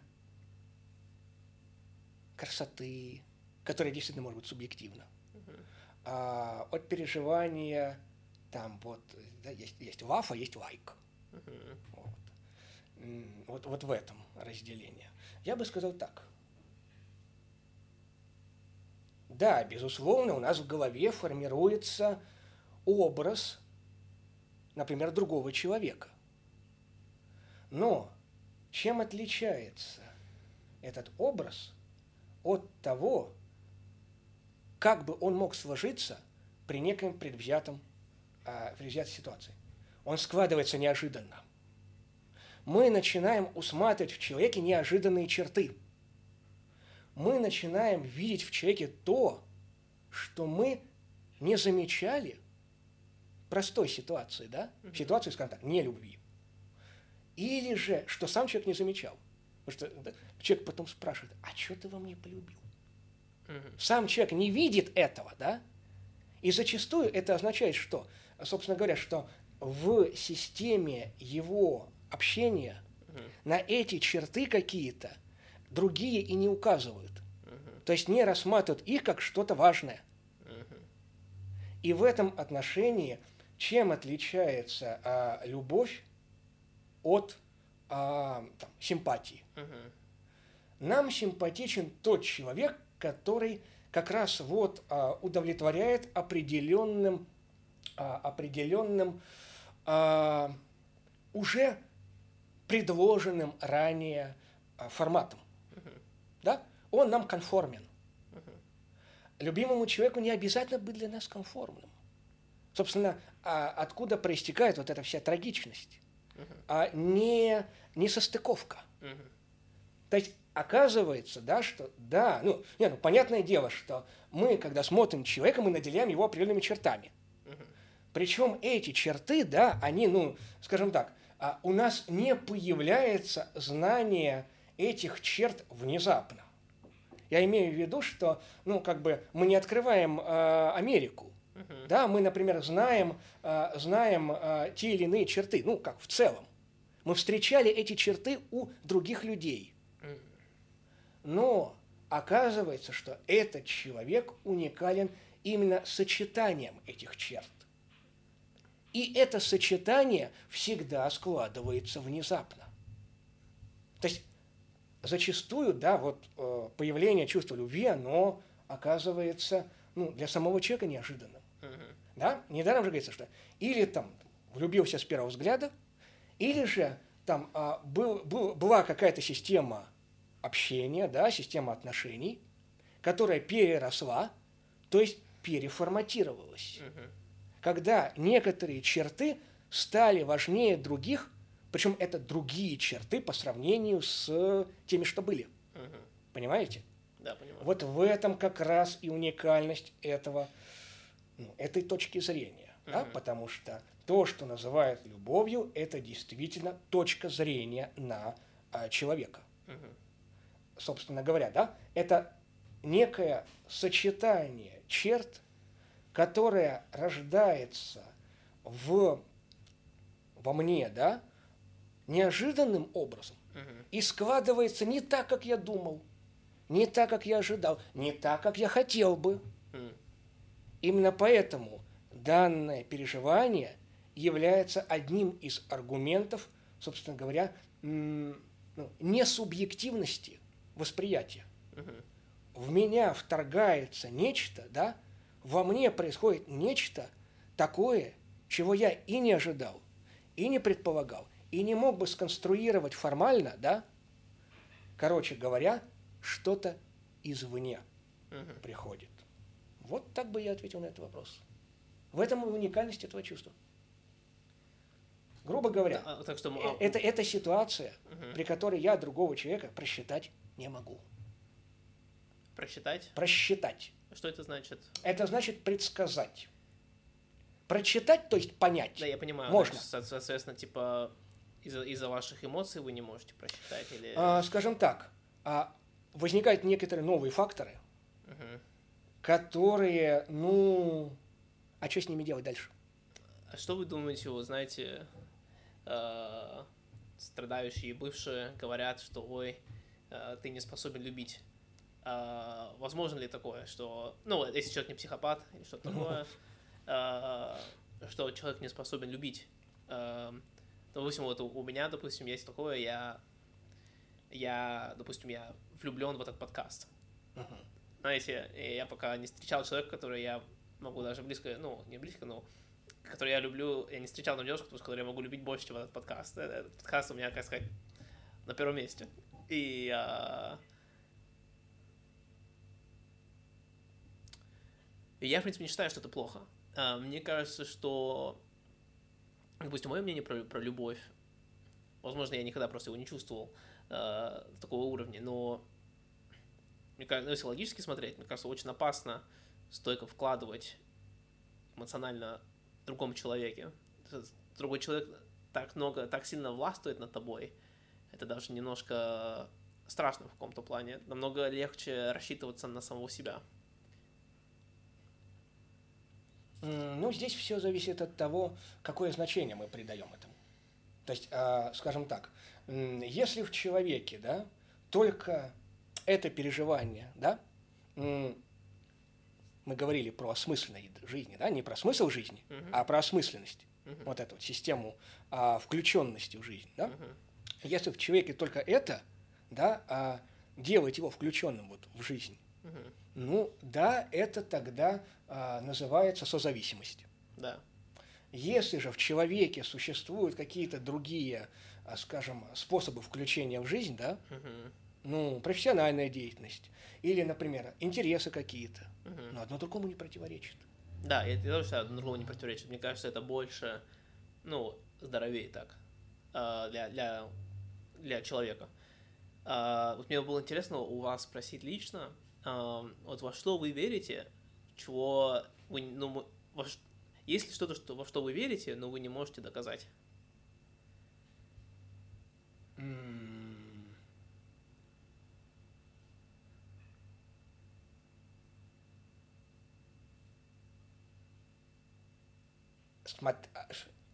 Что такое доказать?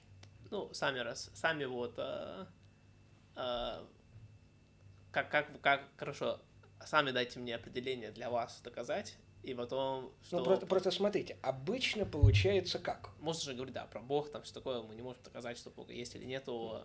Ну, а... Самое смешное, что как раз можем. Mm, интересно. Более того, Э, самое смешное, что как раз говорят, да, постоянно, религия – это нечто, что основано на вере. Угу. Ага.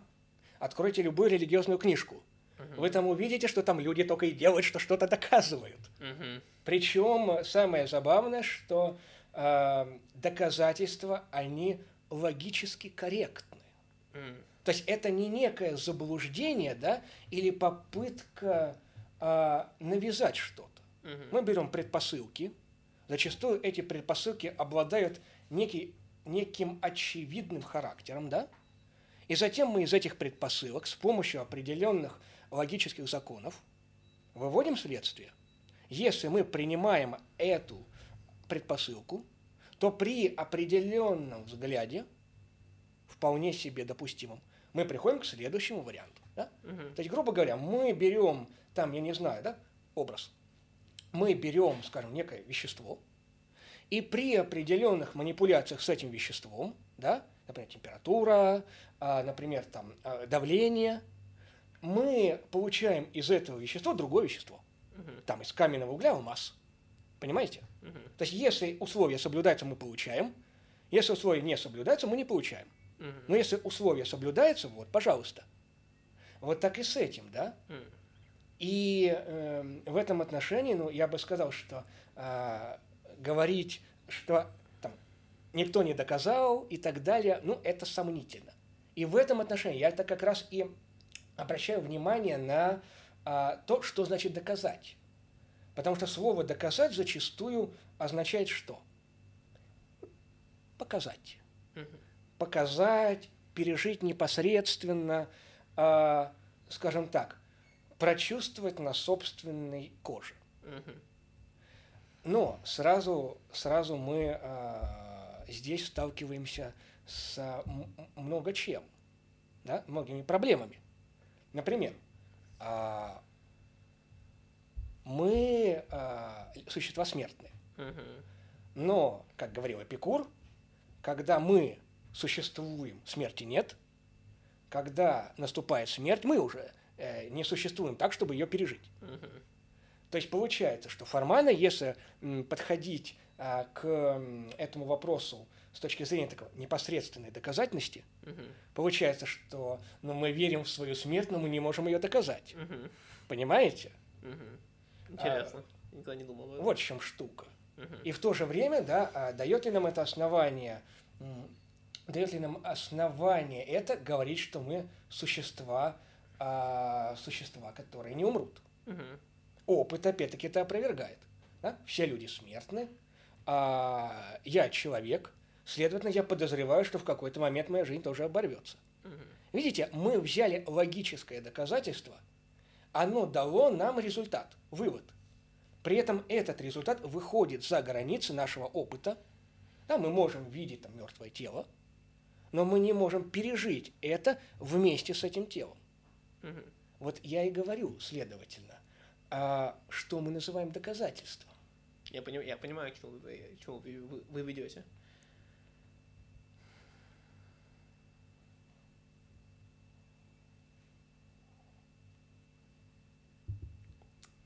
Давайте тогда а, перефразирую вопрос. если что-то, во что вы верите, что, э, я бы, может быть, сказать вот так вот, э, редко встречаемое понятие. Угу.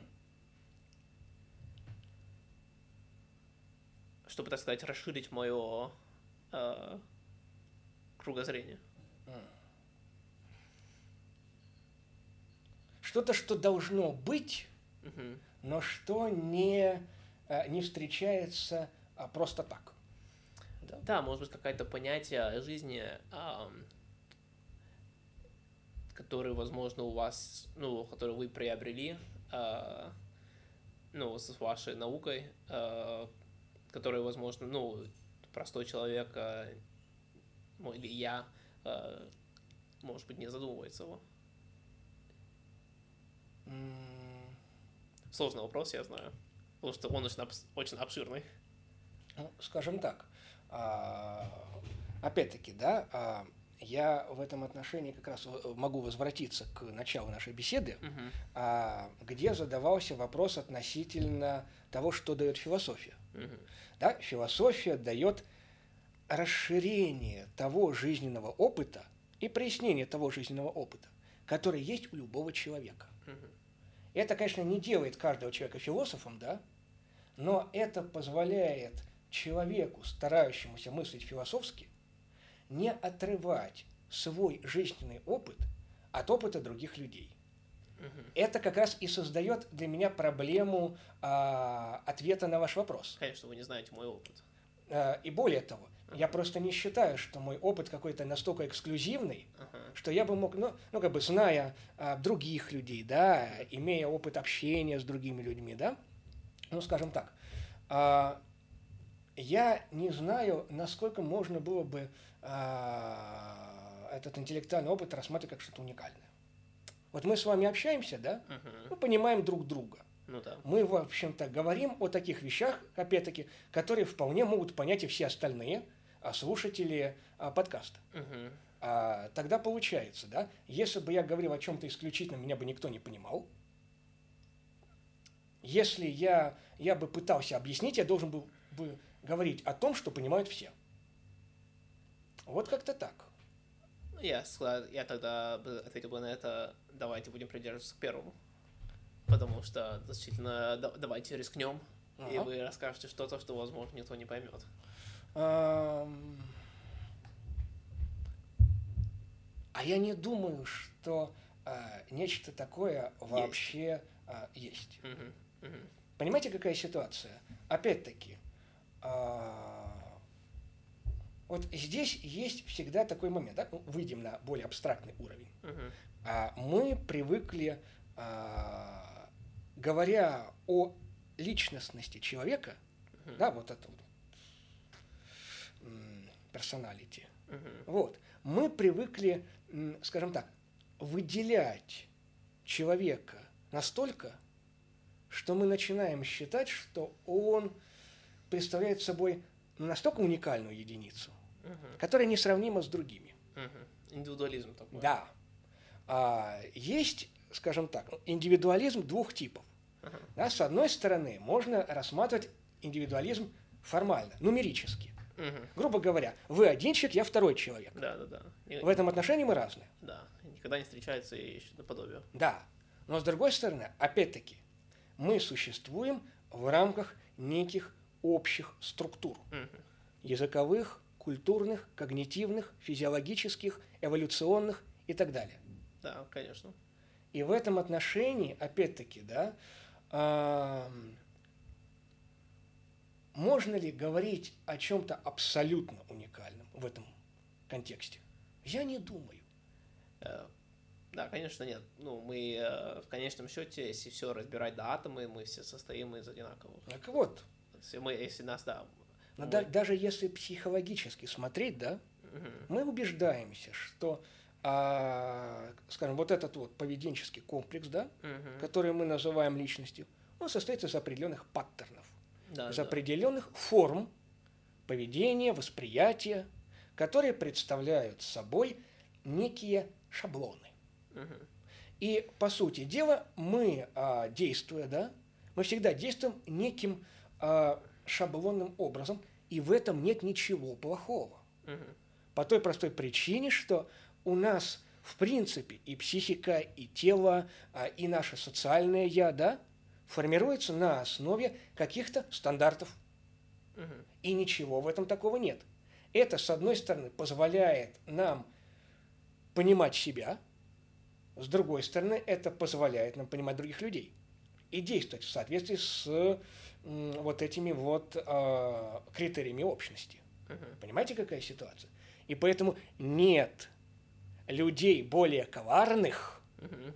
которые говорят, будь не такой, как все. Да, интересно, это уже понятие индивидуализма, оно же относительно новое э, в человеческой, ну, в человеческой истории. И да, видишь по рекламе, реклама там, будь не, будь не все как, будь не как все, Да, покупая наши кроссовки, ты будешь не такой, Ну вот это с одной стороны, да, то есть это некий фальш-индивидуализм, Да. а, который навязывает общее что-то. Да. А с другой стороны, ведь, да, если посмотреть на вот эти вот все тренинги, а, семинары личностного роста Мгм. и прочее, да, по сути дела, вот эта вот апелляция к не такому, как все, моменту, ну, на самом деле это, ну, или пиар, Мгм. или обман, или же просто навязывание форм, которые разрушают личность. Если человек не будет, ну, я, оно, конечно, прозвучит забавно и подозрительно, если человек не будет такой, как все, Мгм. да, он сможет действовать. Да, нужно, да, какая-то золотая середина есть. Вот. Однако мой подкаст, он основан на то, чтобы проявлять индивидуализм, ин- индивидуал. Ну, скажем так, а, я бы сказал так. а, Здесь скорее расширение вариантов. Мгм. Вот расширение вариантов, да, это понятно. Мгм. Но, скажем так, настаивать на, каком, на какой-то исключительности Угу. Ну... Хорошо, тогда согласились бы вы с, э, с таким э, стейтментом, что, ну, допустим, сколько сейчас в мире людей? 8 тысяч, 8 миллиардов, 8,5, я не знаю, я перестал смотреть давно, и когда я смотрел, было 7 миллиардов, но я уже знаю, что далеко уже не 7,5 миллиардов. Скажем, 9 миллиардов людей на Земле. Согласились бы вы с тем, что существует, соответственно, и 9 миллиардов разных реальностей? Нет. Хм. Понимаете, а реальность это что-то более всеохватывающее, чем просто восприятие. Угу. В этом отношении, э, скажем так, э, можно было бы говорить о понятии реальности применительно к, скажем так, культурному мировоззрению, да, угу.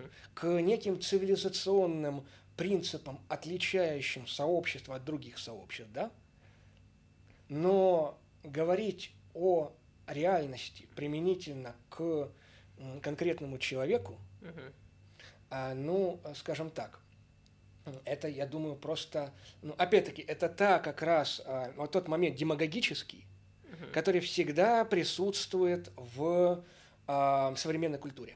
Угу. То есть это некий рекламный момент, угу. который нас заставляет принимать эту лексику, угу. этот язык, а потом мы его наполняем каким-то новым смыслом, а, который а, не закладывался изначально и который ну, просто является игрой словами. Угу. То есть в восприятии конкретного человека, да, это может быть какая-то, там, что называется, картина мира, well built, да, а, это может быть какая-то какой-то срез, да, но если мы говорим о... Если, да, что такое реальность? Реальность – это то, что существует. Да? Мир – это то, что есть. Следовательно, понятие мира, как того, что есть, включает в себя все возможное, что доступно. Готовы ли вы сказать, что вам, вы сейчас, сейчас представляете себе все, что вам доступно в принципе? Нет, конечно. Слишком абсурдно. Вот именно. И поэтому, ну, как можно а, применять а, понятие, приспособленное для описания, скажем так, всего, к масштабу, который этому всему не соответствует. Mm, я теперь понимаю, почему вы сказали, что реальность можно смотреть ну, на культурном уровне. Uh, да, я понимаю, о чем вы говорите. И мы как муравьи в этом колонии. А ну, колония это реальность. Одна колония, одна реальность, можно сказать. Я бы даже это расширял еще больше. Угу. Потому что в конце концов, да, а, мы вынуждены говорить. Вот, собственно, вы упоминали про исследования генетические. Угу. А генетики сейчас подходят, по большому счету, к тому, о чем давно говорили философы. Что, в общем-то, существует человеческая природа, и эта человеческая природа задает нам определенные общие масштабы. Эти масштабы могут варьироваться, да? Ну вот как вот у нас есть глаза, но кто-то может видеть лучше, хуже. Кто-то может обращать внимание на одни оттенки, кто-то на другие. Но существуют некие общие масштабы, которые справедливы для всех нас, как человеческих существ. Угу. Да? А, называть это можно как угодно. Да, это можно называть там а, генетические основы восприятия. Это можно называть априорные формы, как у Канта. Это можно называть врожденные идеи, как у Декарта. Как угодно. Но оказывается, что над уровнем уникальным всегда существует уровень общий. И что самое интересное, вот этот а, уровень уникальный, да, он как раз оказывается значим в перспективе общего. То есть, грубо говоря, вот мы, пример. Вот мы открываем учебник геометрии. Угу. Это геометрия, которая разработана греческим, а, греческим а, математиком Евклидом. Угу. Мы изучаем эту геометрию до сих пор. Хотя, простите, прошло две с половиной тысячи лет. Угу. Ну, две триста. Понимаете? Это человек другой культуры, который смотрел на мир несколько иначе, чем мы, угу. который делал из этих предпосылок даже иные умозаключения. Мы, основываясь на э, заключениях геометрии, да, говорим о бесконечности Вселенной. Для древнего грека геометрия как раз была лучшим доказательством того, что никакой бесконечности нет.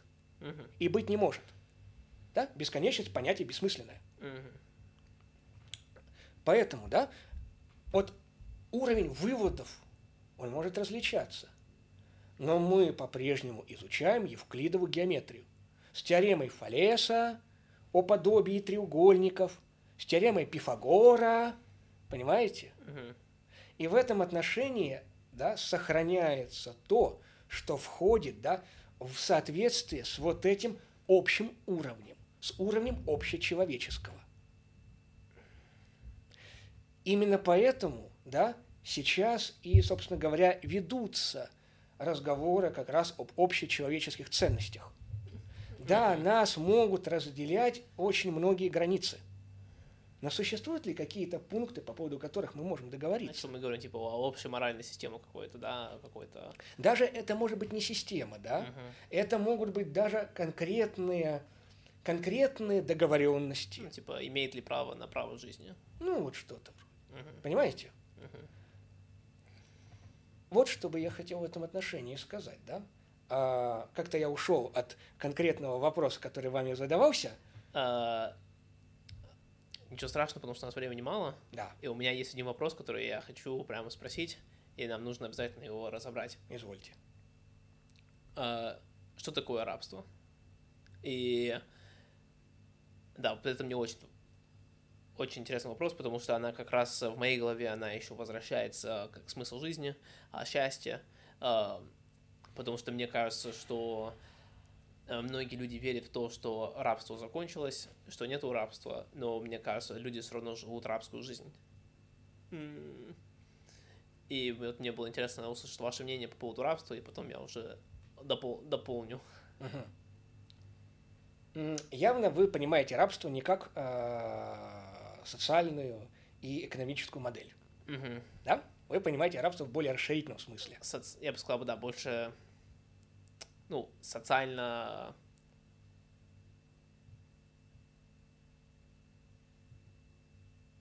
Эм, эмоци... эмоционально, ну, как сказать, лично-социально. Угу. Ну, скажем так.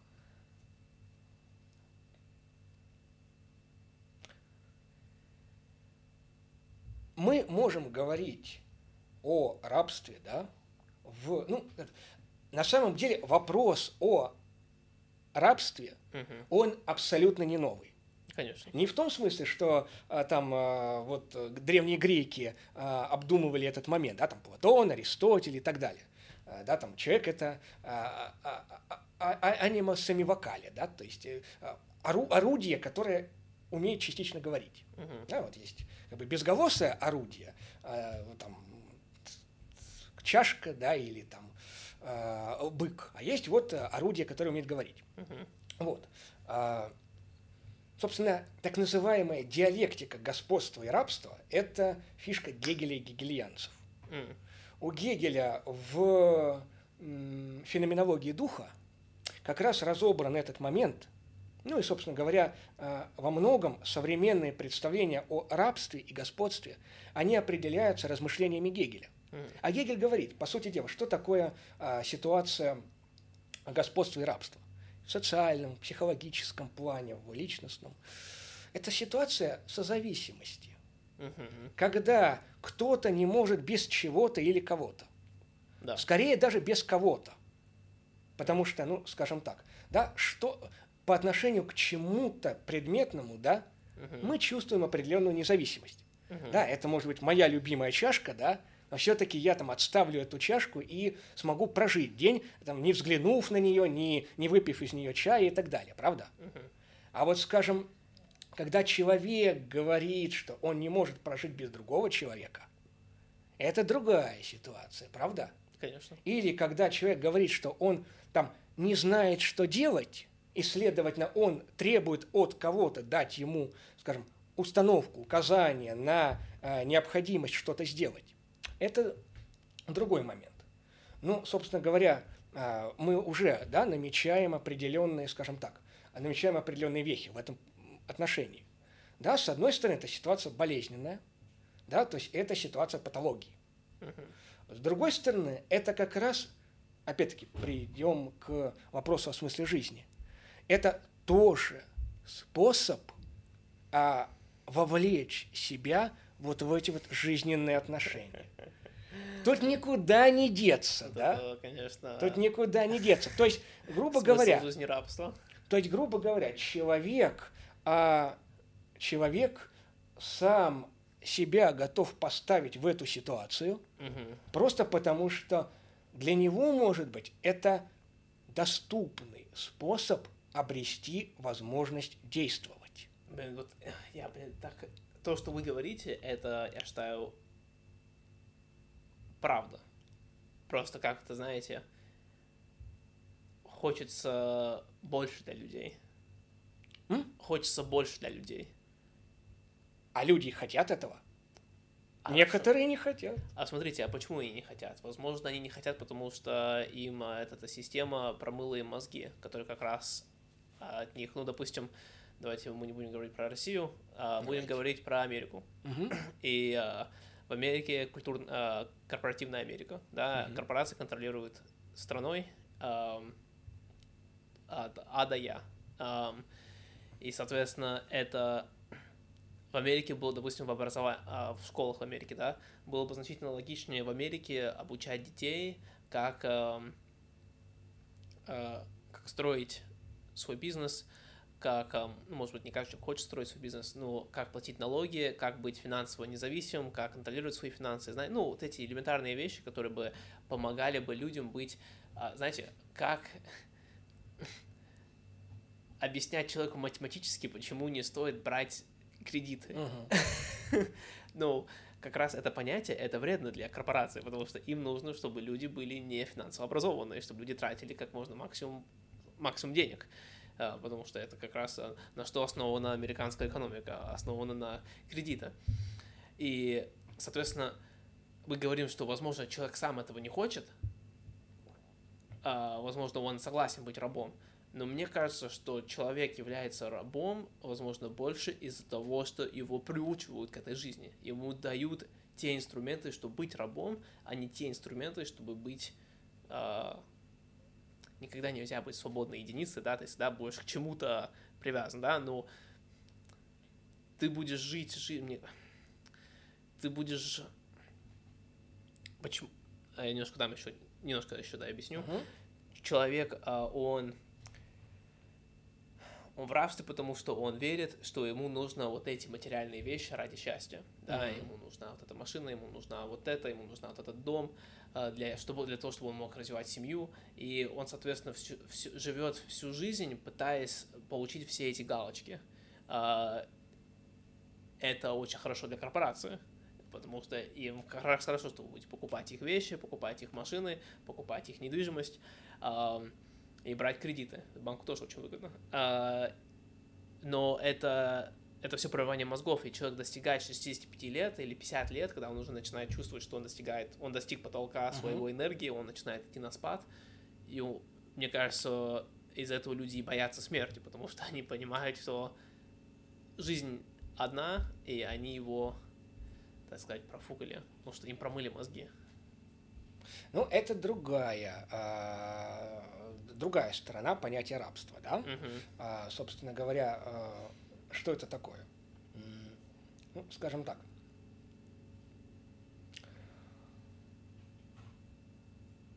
Если говорить объективно, Мгм. да, Пожалуйста. то, ну, как сказать, м, такова жизнь, да, все это не случайно возникло, да, это является результатом определенной социальной и исторической эволюции, да, и поскольку мы можем говорить о том, что сейчас уровень жизни качественно выше, чем 100 лет назад, или 200 лет назад, Конечно. или 500 лет назад, Конечно. да, а, то а, как раз в этом эволюционном пути система находит свое оправдание.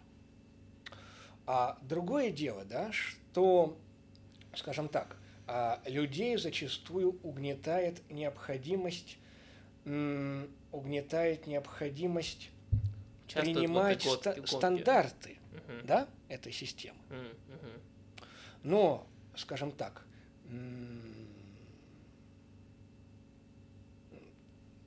вы говорили о а, бикультурности. Угу.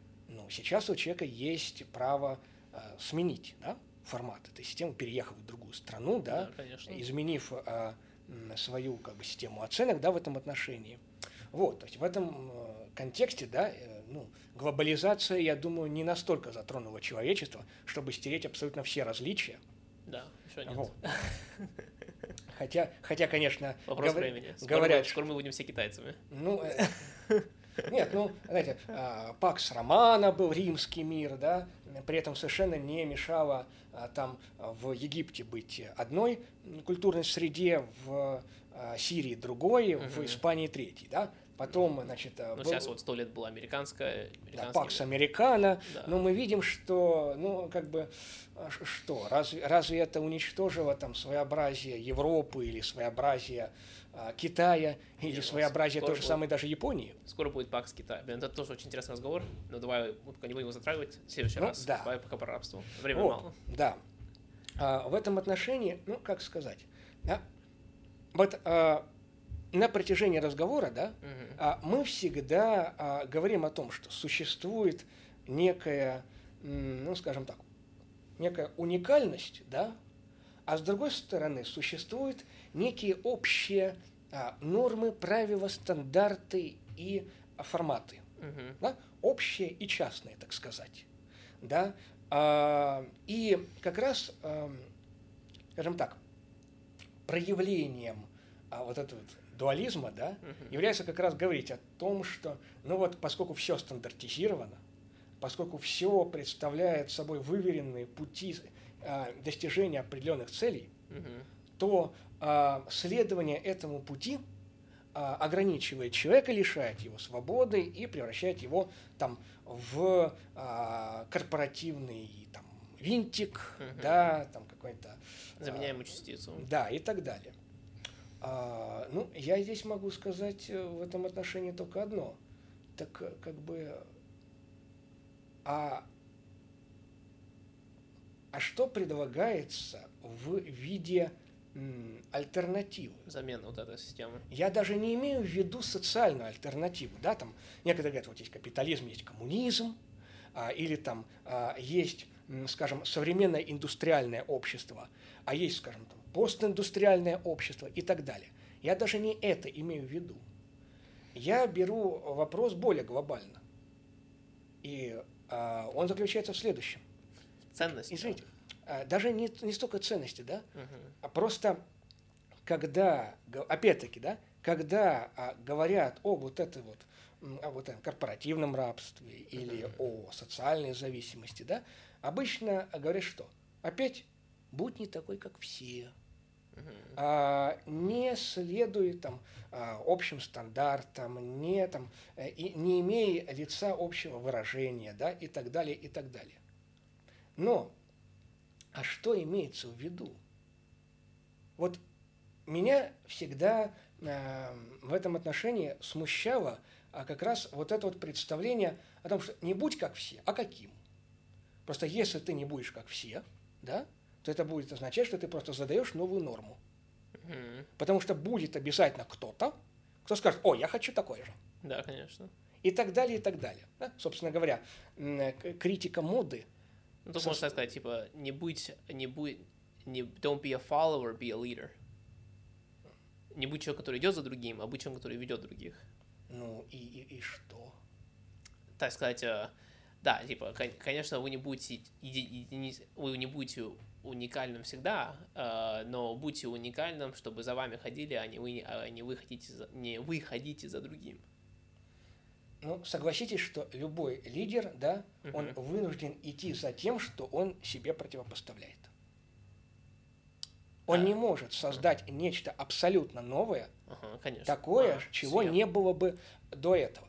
Он может сказать чему-то нет. Конечно. Понимаете?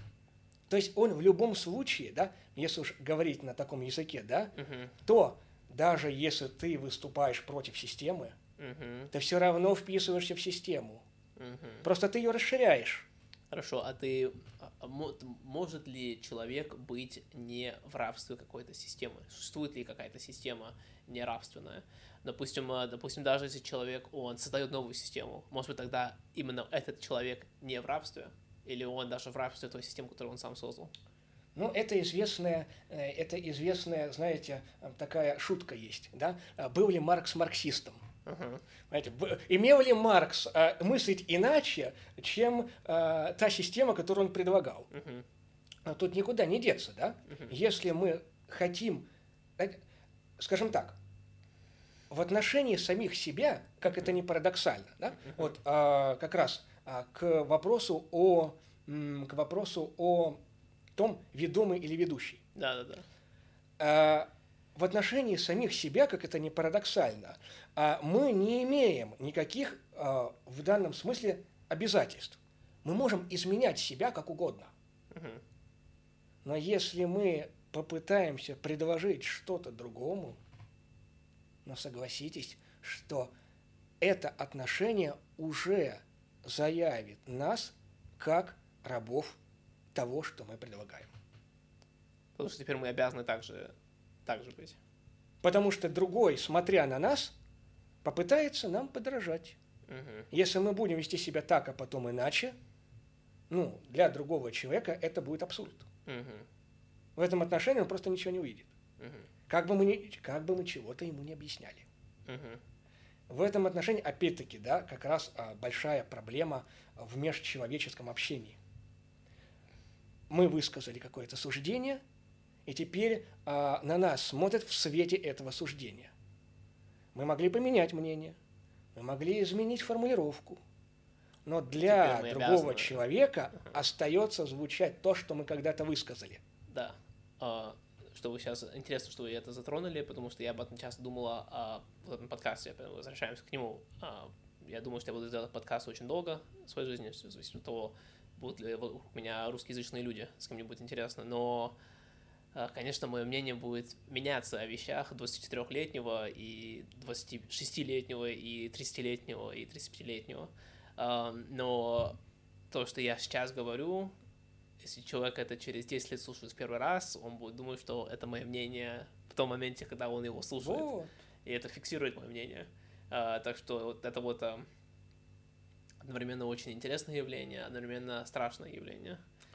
В этом отношении, видите, э, да, э, я и говорю, мы создаем всегда, что бы мы ни делали, мы создаем всегда нечто общее. Да? А можно ли таким образом сохранять независимость по отношению к тому, что мы создали? Угу. Да, безусловно. Ну, как бы, опять-таки, да, возвращаясь к понятию успеха. Угу. Если наша жизнь на каком-то достижении не закончилась, мы всегда имеем право изменить это. Но с точки зрения, так сказать, системности, ну, это просто один из кирпичиков, который складывается в этот общий порядок. А можно ли таким образом а, абсолютно автономным быть, да? Ну... Не, я думаю, автономным быть нельзя, невозможно. Я бы даже сказал, что в принципе автономность сама себе противоречит. О, интересно. Можете немножко вот это раскрыть? Ну, смотрите, а, просто что означает автономность? Автономность означает возможность разорвать любые связи. Угу. Если мы можем разорвать любые связи, то это означает, что мы или же все, что мы получаем от этих связей, должны вмещать в самих себе, угу. или же означает смерть.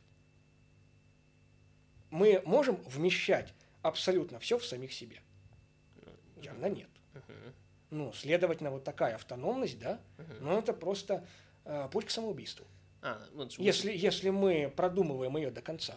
Мы, мы все равно привязаны, ну, к внешнему миру. Ну, а, к внешнему миру, к людям, к, людям, к э, социальным порядкам uh и так далее, и так далее. uh Да? А в этом отношении, ну, скажем так, э, я бы сказал, что, опять-таки, существует много красивых слов, А, которые стимулируют а, критическое отношение к окружающему. Да, там уникальность, индивидуальность, а, рабство, а, там, система и так далее. Да? Понятное дело, никто не хочет быть рабом, все хотят быть уникальными, все хотят быть самими собой и так далее, и так далее. А, но всегда следует а, понимать, что стоит за этими словами. Всегда следует отслеживать момент, когда слово употребляется в собственном смысле и когда оно переносится в другой контекст. То есть, когда оно получает смысл а, расширительный. А это, простите, опять-таки логика. Мгм. Когда мы отслеживаем, где мы понятие употребляем строго, Мгм. а где мы начинаем словами играть. Мгм. Как, э, да, как законодатели пишут законы. Есть строго, а есть абстрактные немножко законы, что можно было применить его в разных случаях. Ну, в этом отношении а, как раз система-то законодательная, она построена а, рационально. Да. Потому что есть закон, который имеет рамочный характер, он как бы задает ситуацию, Мгм. а затем есть подзаконные акты, которые эти ситуации уточняют. Смотрите, у нас уже 4. Могу ли я вас задержать на 5-7 минут? А, пять. Давайте. Смотрите, это вопрос чисто уже, так сказать, а, а, более между нашими отношениями. А, вот помните, а, ну, когда мы начали с вами общаться, я был значительно, ну, моложе, чем сколько сейчас, э, в плане психологического развития. Мой возраст, он, ну, имеет большая разница, мне кажется, там, ну, между 21 и 24. Ну да. И тогда я был, я считаю, а, промытыми мозгами а, американской а, полити- политической, так сказать, системы и, ну, медиа. И я был очень сильно на правой стороне, если вы помните, да, консер- консерватизм. И вы мне потом, ну, я хотел что-то написать интереснее, чем реферат, и вы мне предложили написать про Ном Чамски, конечно, дру- обратной стороны, и написать, типа, аргументы за его идеи, и потом вторая часть против его идеи. А, Конечно, это было крайне сложно для меня писать это. Я даже помню, когда я писал, я жалел о том, что я вообще сказал. Ввязались в эту Да, да, да. Там 25 страниц вышли, что там что много страниц, я эссе. Сколько я слушал его лекции эти, и мне нужно было уже оправдать его позицию. Каково... Вы... Два вопроса. А видели ли вы вот это, знаете, немножко типа непродуманность во мне? Вот в, в этом, ну, там, когда мы разговаривали о политике или что-то такое, вот этих э, вещах. И второй вопрос, типа, э, какая была цель, когда вы мне задали вот этот эссе? А, Ну, собственно говоря, я могу ответить а, на два вопроса Конечно. одним ответом. А, Я видел у вас интерес, Мгм.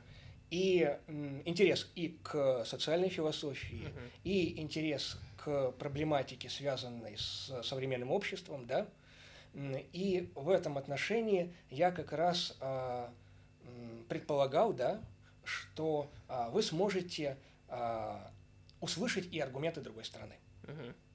И цель была как раз такая: через это предложение поддержать ваш интерес. Мгм. Потому что когда что-то кажется знакомым, понятным и само собой разумеющимся, Мгм. ну, в общем-то, это становится Скучно. довольно скучным. Да, да, да. А когда сравниваешь аргументы и смотришь, как а, выходит из разных вопросов та или другая сторона, Мгм. ну, это же намного интереснее. Да, нет, а, нет, смотрю на это назад, я очень рад, что я эту работу сделал, и она была очень мне интересна, и я ушел от правой стороны, типа, сейчас, сейчас я уже понял для себя, что никакую позицию не принимаю, вся эта, вся эта политика в Америке, это просто фарш, это, ну, э, это все иллюзия, все, все контролируют корпорации, Э, то, что они там, ну, короче, да, все это иллюзия. Так, давайте завершим, я обещал 5 минут, Да. будет 3 минуты. Пен, я хотел поблагодарить вас, что вы пришли на мой подкаст, вы не представляете, пока вы тут разговаривали, у меня одновременно иногда выскачивал параллельно ход мысли, где я не мог верить, что наконец-то это происходит. А, Ну, спасибо за приглашение. да, нет, я очень рад, что вы пришли. Я уверен, что это будет не последний раз, я надеюсь на это, потому что я могу разговаривать еще 4 часа. Uh, у меня есть столько еще вопросов для вас, uh, очень много, очень много чего я хотел бы еще спросить. Но знаете, секрет, секрет возбуждения желания это всегда давать недостаточное количество. Ну, у нас ситуация объективная. Да, да, да. Так что спасибо большое, что пришли. Мне было очень приятно. Спасибо вам.